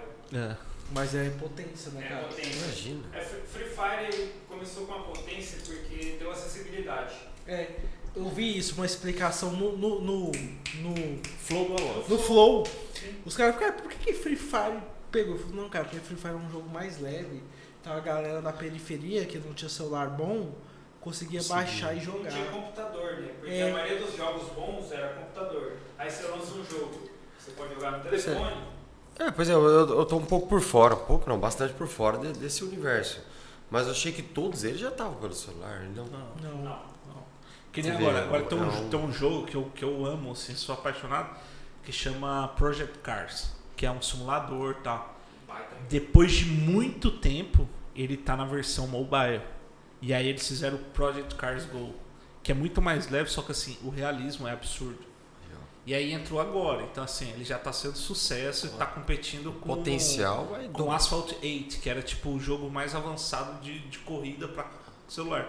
Só que é jogo que tipo você instala num celular comum, fudeu. Agora se tiver um, um iPad, se tiver um, um, Apple, tiver um Samsung de última geração, vai rodar de boa. E o lance de game, eu participei de, uma, de um evento lá em Cuiabá em 2018. Final de 2018. A pandemia foi quando? 2020? 2020. 2020. Então foi 2000 Exato um ano. Então foi 2019. Que o Rodrigo Hurtado, é Diogo Hurtado, é um cara que é pica em game, que ele mostrou um case de uma imobiliária. Que tipo assim, é, o lance foi dois dias de curso e ele estava explicando sobre o audiovisual no Brasil. Sobre tudo, jogos, game e tal. E ele falando assim, como você consegue trazer o mundo do game para sua realidade corporativa. Aí ele mostrou tipo uma imobiliária lá do Paraná, eu acho. Não, imobiliária não, uma construtora do Paraná. Tinha um lançamento de um prédio. E aí ela lançou um game do prédio. Tipo assim, o prédio era como se fosse várias andares e tal. E aí você era um avatar, né? E você entrava no prédio e você, tipo assim, encontrava um morinho, encontrava não sei o que, acumulando ponto e ia brincando. Cara, a criançada ficava louca. Porque imagina você jogar na fase que é onde você mora, digital, tá ligado? Sensacional. Ele falando sobre uma possibilidade de você fazer o game se tornar é, corporativo, né? A favor da publicidade. Voltado, né? Voltado. Cara, que show. Tem um case muito famoso, só te interrompendo, famoso, tá famoso agora. Ah. Tem um simulador de caminhão chamado Eurotruck Simulator, Eurotruck. que vem desde o 18 Wheels, assistiu, tá? E eles têm autorização de todas as empresas para colocar os caminhões dentro. Renault, Volvo, Aham. Scania. A Renault vai lançar um novo caminhão, só que ela, o que ela vai fazer? Ela vai lançar primeiro no jogo, Fantástico. lançou no jogo, todo mundo visualizou, aí no outro dia eles vão lançar pro mundo inteiro, O mundo inteiro. fora do jogo. Que massa. E o negócio do game eu falei assim, eu até troquei ideia com a Janaína na época. Falei, Janaína, olha que louco. Se não a gente fizesse um game salas do prédio. Se Não, fizesse existe um uma- avatar e entrando no A prédio. gente tá, eu tá, tá fazendo bastante pesquisa de tendência de mercado. É. Como é que tá funcionando isso aí? E em São Paulo e grandes centros, de maneira geral, é, é, você vê como é que é a mudança de infância, que é o que a gente está falando, até de, fazendo uma analogia à faculdade, como é que as coisas mudam e o que, que vai ser. Existe hoje uma, claro, é, não não quer dizer que seja a mesma daqui, Sim. mas existe um certo momento da adolescência hoje em grandes centros que a criança não quer mais jogar bola. Ela não quer ir para quadra. Montaram em alguns prédios, em vez de brinquedoteca, além da brinquedoteca, um espaço gamer. Gamer. Porque é onde hoje o cara, aquele criança que é adolescente ou pré-adolescente, está.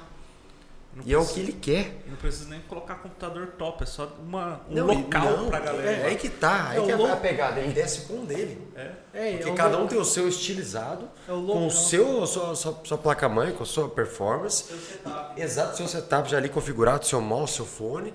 E um vai com um vizinho e vai disputar ali ou online. É o cowork, é o É cowork. o cowork, é o, é o antigas Lan House que o pessoal jogava Counter Strike, mas de uma Você maneira jogava evoluída. Eu jogava. Nossa. Mas tinha uma. Mas o que, que acontece? Hoje virou isso aí e, e englobou. E para a família? Bom, claro que ele quer que a criança se divirta e tudo mais, mas a tranquilidade do pai, qual que é o, o outro lado? Pô, meu filho está aqui embaixo, ou está dentro do estabelecimento do, do meu prédio, junto com amigos de fora ou do prédio, e tá, tá bem guardado, tá com segurança. Tô tranquilo. Então é. Isso em grandes centros tá acontecendo Cara, esse muito, passo cara, game é uma sacada massa, porque hoje a galera inteira joga, velho. né? Todo mundo joga. Cara, todo guri joga hoje. É uma, todo. é uma, uma tendência mundo muito joga. forte. E é uma, uma questão assim de. Não, não é, não, é, é tudo, cara. não, O pessoal, todo- quem gosta, por isso que eu fiz a pergunta. Eu tenho um campeonato, tem que disputar online, cara. Aí, ó, tô falando, imagina você ter no seu espaço, na sua residência, eu não sei, que você desce pro seu computador no espaço, por quê?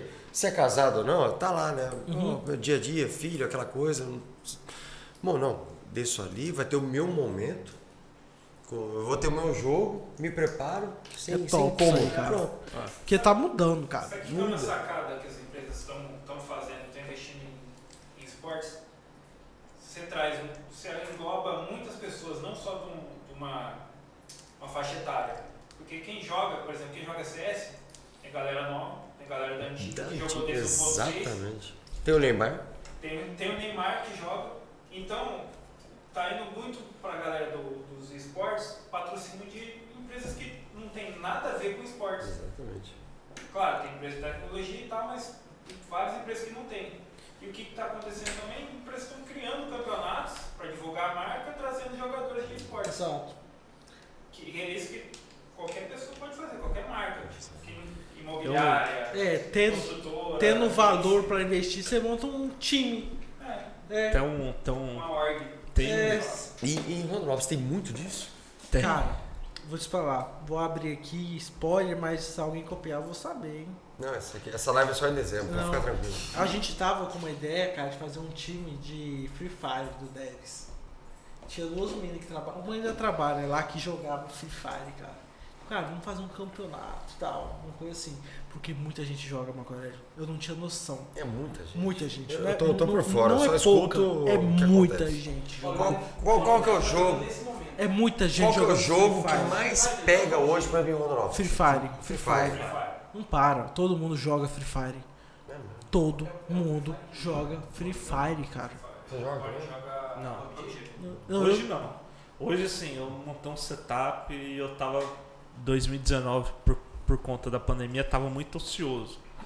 Aí eu comprei volante, comprei acelerador. Sério, Dudu? É, eu comprei Você tem tudo. tudo isso aí? É. Ah, tá, lá em- tá lá na casa do meu pai, né? Aí eu montei todo um setup lá pra jogar Fórmula 1. E aí, tipo, tava ocioso, sou fissurado em carro e tal. Aí eu. Só que assim, eu tinha um- uma regra comigo, que era assim, cada final de semana eu ia fazer todo o grande prêmio. Então eu não maratonava assim, tipo, ah, vou ficar até 10 horas da, da manhã jogando.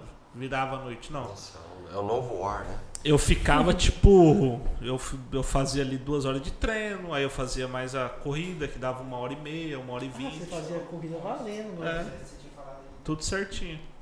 Porque assim, chegava um momento. Chegava um momento assim na, no tempo que chegou um momento assim na, na minha vida que eu tava Só virado. no- só virado do jogo. E aí a gente olhando assim, eu falei bem assim, cara, não, Quando você não sai da dar. caixinha, né? Não vai dar. Então assim. Quando eu fui montar, eu comprei um outro, um outro joystick, né? E tipo, custava 400 reais. Aí eu vi assim e falei, cara, não, não é o que eu quero. Aí eu falei, não, vamos ver qual, qual que é o top. Aí eu vi o top, custava tipo 1.800 e tal. Eu falei, mas assim, ah, beleza, eu consigo pagar. Comprei. Então assim, hoje nem uso, porque assim, perdeu aquela ociosidade, comecei a trabalhar muito mais, entender muito mais como funcionava a pandemia, home office, tudo isso. E hoje eu fico em casa, tipo, de boa, sem jogar, não tem nenhum jogo instalado no meu PC. Eu tinha videogame, vendi. Porque assim, hoje eu não vejo mais assim aquela. Tenho lá, no dia que tiver vontade é só fazer o download e jogar. Sabe qual? Tipo assim, é porque tipo assim, muita coisa mudou na minha vida nos últimos quatro anos. Então eu, eu fico muito. Eu sei que todo mundo tem a sua vida. Muito sobre a questão assim do que eu faço com o meu tempo, entendeu? Ou, por exemplo, por mais que pareça que a gente está aqui desde as quatro e meia, isso ainda está sendo um tempo produtivo para mim. A gente está fazendo um projeto, a gente está conversando assuntos legais com pessoas que eu acredito que acrescenta para mim, para Eduardo, para quem está aqui, para quem está vendo. Então, isso é tempo, né? Que até quem você for ver lá o vídeo do Rafael, que a gente fala a máxima tempo é vida, eu levo muito isso na minha vida. Tempo é vida, total. É, eu estou ali dedicando uma hora da minha vida para fazer, por exemplo, uma arte passadas. É uma hora da minha vida que eu estou dedicando ali. Eu posso vender meu carro, acontecer qualquer coisa. Posso falir e posso conseguir dinheiro de volta. Mas tempo passou. Esse tempo aqui, ó. Você podia estar lá com o Otávio, podia estar com a Melissa, Com a Olivia. com a Olivia, mas você está aqui. Então você está investindo esse lapso de tempo seu aqui. Então hoje, para mim, jogar é um tempo perdido, entendeu? Por mais que seja lazer e tal, hoje, eu posso mudar daqui uma semana, daqui um ano. Mas no momento que eu vivo hoje, eu poderia estar produzindo alguma coisa. Seja tá, essa hora de jogo, eu poderia estar com a minha mãe lá, tomando café com ela, por exemplo. passando tempo com ela, eu poderia estar com meu pai ou com a minha avó, sei lá, poderia estar fazendo alguma coisa. Então, assim, hoje, na minha realidade, eu penso muito nisso. O que eu estou fazendo com esse tempo, né? Todo minuto é muito importante. Principalmente com a pandemia agora, para ensinar muito isso pra gente. Então, por isso que eu também abdico muito dessas coisas, sabe? Eu, eu seriava, eu maratonava muita série. Parei, sim. Os filmes eu ainda assisto, tal, porque eu gosto, assim, mas eu ainda às vezes quando eu vejo que eu tô. Você gosta mais de filme ou de série? Cara. Ah, dos dois, meio, meio assim. Série, às vezes, quando eu vejo uma série que não vai. Ó, teve séries que eu vi Peak Blinders, Game of Thrones, as clássicas, né? Eu assisti tudo. Mas assim, é difícil eu pegar uma série pra ver. Eu vi uma série no início do ano com a Débora, que a Débora gostou. Minha esposa odeia filme, série, ela não vê essas coisas, ela dorme. Ela não aguenta ficar vendo uma hora na TV. Aquela. Você que deve conhecer o Clayton. É. We, é N with N. Ele, o Ifeni. N with N. Nossa, pronúncia ótima, É né? tipo a Juliette, né? White Guaragororoyai, tipo, era, é, era como defender um assassino, tá ligado? Era tipo. Ninguém entendeu, ela teve que falar a tradução. né? Tipo, é É, bizarro. como que é mesmo a bizarro. pronúncia? N with N-I. With, Tipo, if, N and, I. N, if, É, é, e, e eu com ele. N com um E. É uma história tão boba, Marco Aurélio. Tão boba que é legal. É uma guria, Uma coitada. sessão que, da é- tarde. que é jogada na- nas traças, no, no orfanato, aí uma família pega e pega ela por. é, pega ela é, errada, não era ela, era um cara. Queria um menino pra ajudar na fazenda, chega uma mulher, uma menina, aí a dona da casa expulsa ela, é bem legal, assim. Aí eu vi essa com Aí a quando Débora. você viu, ze- zerou a série. É, zeramos, literalmente, mas só. Aí tipo assim, eu prefiro um filme, igual filme eu gosto, eu conversei muito com o Cleiton aqui. no Eu primeiro- gosto mais de filme do que filme série. e tal, porque série me prende, cara. É. Igual, tipo assim, é. La, a, a, La Casa de Papel. Puta merda, por que não fez um filme? Aqui é um filme prolongado. Ah, invadiu o banco e tal, tal. Cara, aquele é um filme. Três horas fazia aquilo. Mas é porque tem Aí fizeram narrativa. virar 12, do- 20 episódios de uma hora. Enrolando, enrolando, É, mas sabe? a gente assistia 24 horas, que Ah. cada episódio era uma hora e aí assistia Não, felizão. Entendeu? Mas isso é porque é o tempo, entendeu? Eu Porque, tipo assim, eu fico assim, cara, eu vou ficar aqui quatro horas em uma série. Aí, cara, quatro horas eu podia estar, ler um podcast, ler um, um livro, Equilíbrio, Pedro. Equilíbrio. Você coisa. não viu o Zack Snyder? Eu falei, não, Tem que assistir. entendeu? Qual, qual, qual é o nome? É, Liga da Justiça. Não vi Snyder. ainda. Snyder Cut. Não vi ainda. Que é um, a, toda Quatro aquela horas de filme. reestruturação que o Quatro Zack Snyder, filme. que é o diretor principal, né, que, que idealizou todo o projeto, que era pra fazer. Então, tipo, aí eu fiz isso. Aí eu prefiro ler um livro. Tô vendo do Caio Carneiro agora, Tá assim, culto, hein? fora. Vejo alguma coisa, vou ver um, um vídeo do Flávio Augusto.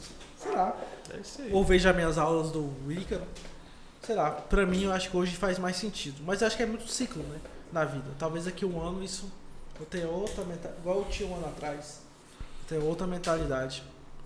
Eu fico me já faço muito workaholic, velho. Nossa, Mas é então que nem eu me é suporto. Ave Maria. Sério mesmo, velho. Então que. Vixe Maria. Mas é a vida.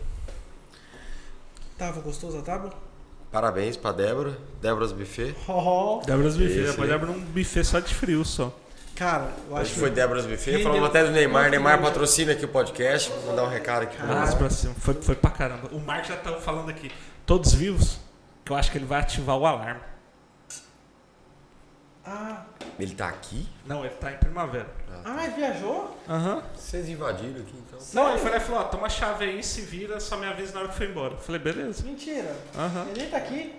É, Então, já chama mais um convidado. Já. Ok. Tem alguém. Chama aí. Chama o Castilho aí, vai lá. Fala, Tem fazer alguém, um... tem alguém fazendo nada. Eu acho, que- eu acho que o Cleiton vai falar bem esse bicho. Vai pra puta que pariu, seus filhos da puta. Tô cansado. Não, não. Nem tem o Free Fire pra fechar o olho. O Cleiton, ele vai falar bem esse bicho. Eu já levantou umas três vezes, fui no banheiro, lavei o rosto umas quatro vezes. O, o Paulão nem veio, né? Ele foi em outro rolê. Ele foi pescar. Esse mito do Paulão tem que continuar falando bem assim. O Paulão tá trabalhando, a gente fala bem assim, ele tá Tá pescando. É Muito igual bom, o, o mito da caverna, né? Que quando, quando aconteceu o mito da caverna, ficou tipo muito tempo o cara duvidando se aquilo era real ou não. Então a gente Real tem ou que deixar o Paulo numa. como se fosse um. Uma bolha. um fato histórico, assim, É né? aquelas perguntas que não tem resposta. É. Tipo literatura brasileira. Capitu, traiu ou não traiu o Bentinho? É, bem isso. Ninguém sabe. O Paulo tá trabalhando, eu aberto. fui pescar. Foi, foi- eu, eu acredito que foi pescar, mas. Eu teria ido. Eu Rock? também. Fechou, E aí? então? Eu acho que é isso. Já tá bom, né? Duas horas de papo. Ah, a gente conversou bastante. A O turma tá deu- caindo ali já. Marcão falou aqui sobre a família Já deu dele. Viu quando ele mudou. Maringá. Engenharia, que a gente abandonou as, as? Ele falou, ele engenharias. falou que já é uma bosta. Dá Ele falou, bem- ele falou bem assim que não vai querer Não mais faculdade. Não faça Não faz engenharia. mais faculdade. Não fala. Lições de Marco Aurélio. Não faça engenharia. Não faça faculdade. Case Vai, né? depois dos 30. Pronto. É o sonho do Pedrão, né? É o sonho do Pedro. Ah, Pedrão, confessa aí, tá? Vai ser pai então? Não. Tá grávida, tá, tá grávida. Pode falar. Tá tá largando os Então, games. então vou fazer o seguinte, o tá Pedrão, que- o Pedrão tem três semanas pra engravidar dela. Não dá, mano. Muito, muito tempo. Quer dizer, pouco tempo, né? Ah, não Você- sei, depende, né? Mulher, Depende, né? não, uma mulher diz. Não, uma mulher discorda. Uma mulher Não vai faltar oportunidades. Uma mulher, uma mulher descobre que tá. O Mike, o Mike aproveitou o Baby Boom, vai ser pai. É quanto tempo a mulher saber que tá grávida? Pra saber que tá É grávida. tipo um mês? Um mês? Um mês, um mês já dá pra saber se tá grávida. Quatro semanas, quatro semaninhas. É, eu não é. tenho noção. Meu velho. primo descobriu com quatro Nunca semanas. pesquisei nada sobre isso. Quatro semanas. Ó, agora a gente tá terminando, vamos fazer aquela pergunta Ah, do início que a tribuna faria, qualquer revista.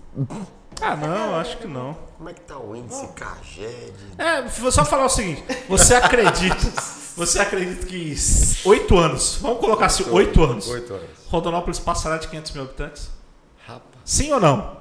De frente, frente a frente com o Gabi. Boa É, noite, Marco? Aurélio. Hoje a gente está aqui falando sobre Mercado o. CAGED Rondonópolis e você acredita que nos próximos oito anos Rondonópolis irá dobrar de população? Acho Atingirá 500 mil O que que você habitantes? Dobra Eu não? acho que não. dobrar, Eu não, também não. acho que não.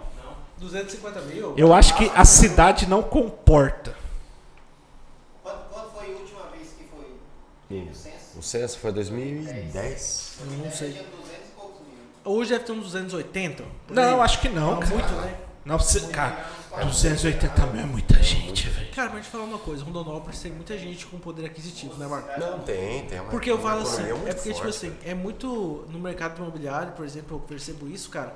É muito lançamento de produtos de alto padrão e todos com sucesso de vendas.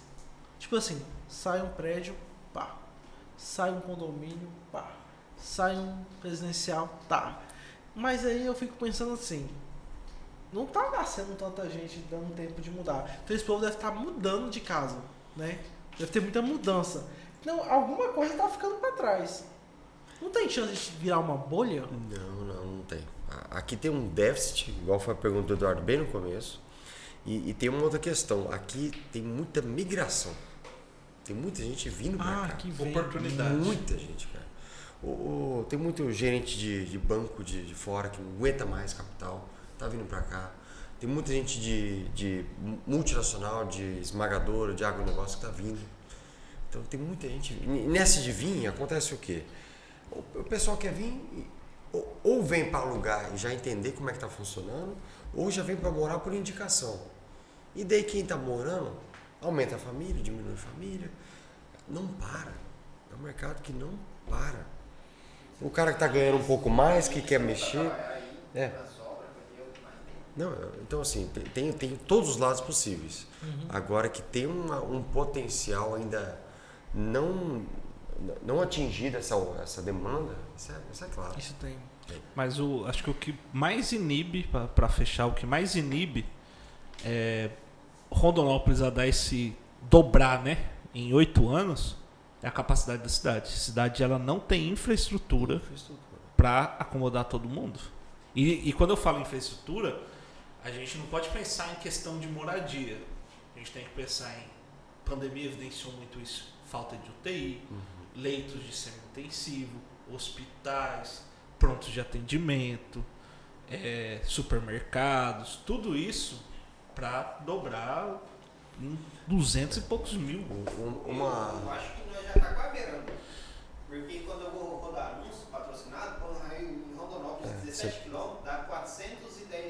Sério? Mas Ó, aí, mas aí 17 pode, quilômetros? mas aí pode dar o quê?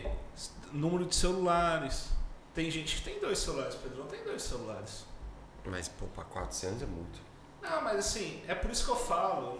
Eu, eu, eu acredito assim, Rondonópolis ela deve ter no máximo, no máximo 240 forçando. Forçando, sabe? Tipo, chutando alto. uns 300 fácil. Não passou, velho. Cara, eu já fui. 300. Tinha 200 e rapaz. eu já fui. Mike, eu vou, eu vou contar uma história pra você. Minha primeira vi- viagem internacional foi pra Santa Cruz de la Sierra. Santa Cruz da Sierra, na hora que você olha por cima, ela é assim, concentrada, concentradíssima. De uma cidade de 2 milhões e meio de habitantes.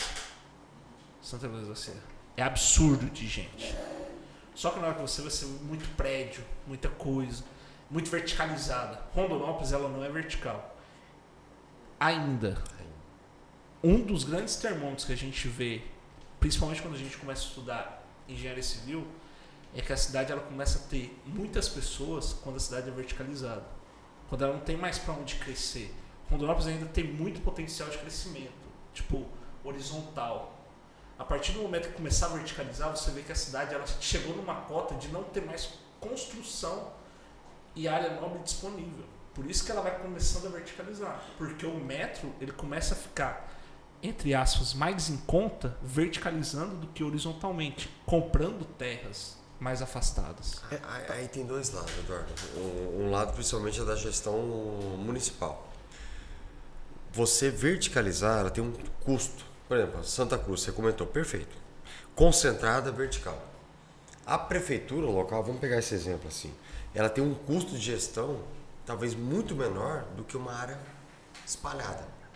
Tem que levar segurança, coleta de lixo, esgoto, saneamento, policiamento, praças, creches, etc. O custo disso é um absurdo. Então, normalmente, se a, pessoa- se a cidade é nova ou planejada, ela faz o quê? Concentra todo o serviço com tudo e sobe ou, ou na hora de abrir um novo loteamento tem que ser muito estruturado. Se eu abrir, então você põe creche, você põe praça, você faz isso que deu a prova. Exatamente. Então tem os dois lados. É assim que funciona. Então uma cidade verticalizada é mais barato para a prefeitura. Então Rondonópolis ainda tem área para abrir? Tem. É vantajoso para quem está no poder hoje? Não é. Não é, porque ela tem que levar. É vantajoso para quem vai abrir, porque hoje mudou a lei. Quem vai abrir tem que fazer toda a infra. Tudo. Asfalto, praça, saneamento, Saneamento. creche, tudo.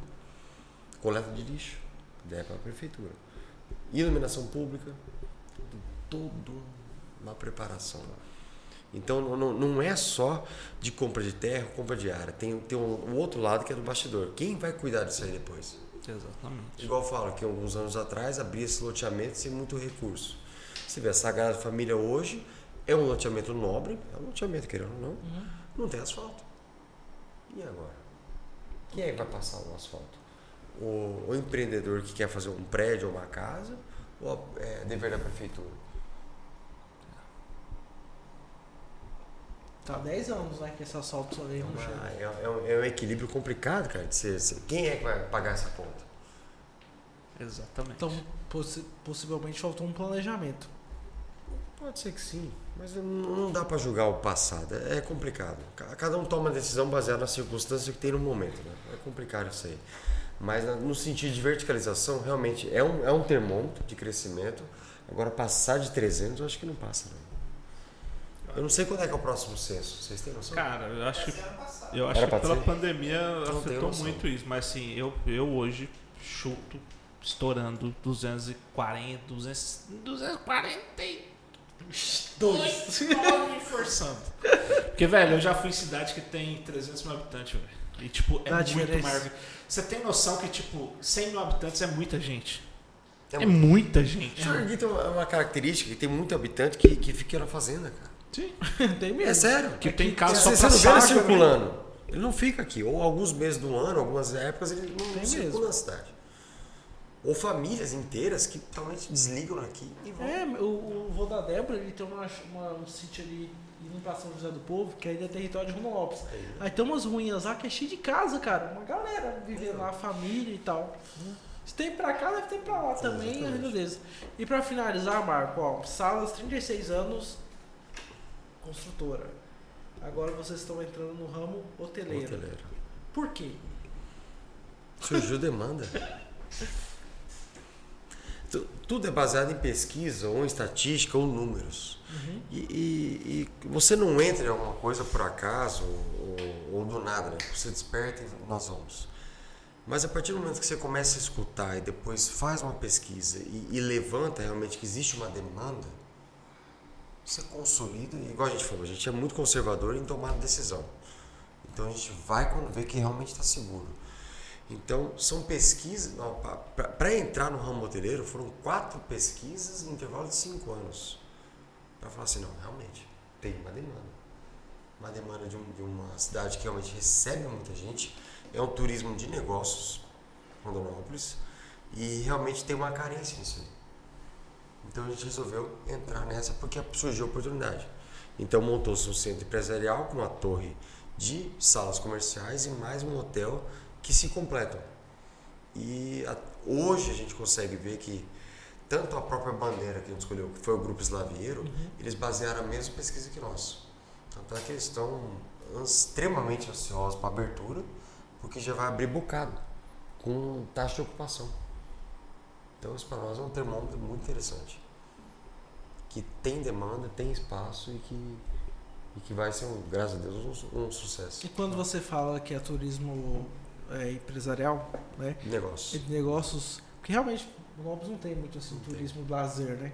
Quem vai fazer o quê? É porque, Lopes? porque assim, infelizmente a cidade de Pedra, que é um dos lugares mais lindos, eu tive É, a não- oportunidade de conhecer quando eu era criança, não tem incentivo, não tem quem zele o local para fazer o turismo lá, porque é É, incrível. uma vez eu tava jantando lá no Mediterrâneo, cara, e tinha um cara lá, uma mesa lá cheia de americano. Como lá, e eu falei, e eu assim, ah, aí tipo assim, cara, é, tem agro aqui, pessoal vem de fora, chega e tal. Então deve ter muito isso mesmo. Porque, e quando eu, eu- essa informação que você falou, eu, primeira vez que eu tive contato com essa informação, Aqui estão alguns resultados da web. Que que cara? isso, só, doido? cara. Ei, Mark Zuckerberg, calma. Você viu que loucura? Sentindo a concorrência aí. É, é, foi uma vez que a gente tava, eu tava na revista Gold e aí a gente foi fazer um anúncio pro Hotel Horto ali. E na época a gente falou, ah, vamos marcar uma sessão de fotos. Eu falei, ah, então vamos marcar na segunda na terça. Minha cabeça, né? Início de semana, falou, não, não pode. Nossos melhores dias. Aí eu, como, melhores dias? Aí depois eu falei, não. Eu falei, não, o hotel aqui sábado e domingo é vazio. Hum. Tipo assim, é, É falando. isso. Mas segunda a sexta é cheio todos os dias. Aí eu é, foi, é, porque o pessoal de fora vem trabalhar e tal. Eu falei, caramba. Então essa demanda ela realmente existe. Existe. Né? Porque é uma cidade que aí comprova mais ainda. Final de semana não tem lazer, não tem tal. Não tem porque a pessoa ficar aqui fazendo turismo.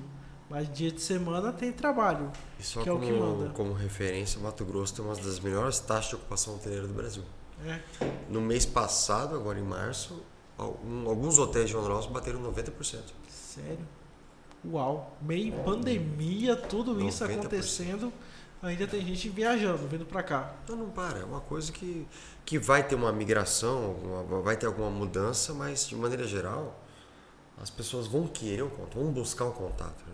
Como é que você negocia grandes compras ou, ou, ou com o fornecedor no, no Zoom ou online? É- Uhum. É, dif- é um contato muito frio. É isso aí. Então, não- al- alguma coisa vai, vai. As pessoas vão querer buscar um congresso, uma palestra, alguma coisa, ou vir visitar. E faz toda a diferença, né? É isso aí. É isso aí. Aí, ó. Salas, Hotel Slaviero, final do ano agora, né? Tomara. Final do ano. Vamos nessa. Tá certo. Vocês vão, vocês vão saber. Marco, Valeu. obrigado. Valeu. O Instagram dele. Qual é o seu Instagram? Instagram, Para Marco. você ganhar uns seguidores. Alguns seguidores. É, Marco Olatz, H-O-L-L-A-T-Z. Coloca lá, Marco, o, o Mike, ó. Lá. coloca lá. E também se quiser seguir o da Salas Ponta Incorporadora. Isso eu sei. Perfeito. Marco, obrigado. cara. Valeu, Marco, obrigado, obrigado pelo convite, obrigado a vocês. Maravilhoso. Foi show. Valeu. Obrigadão, pessoal. Valeu, gente. Obrigado. Foi. Foi. Foi.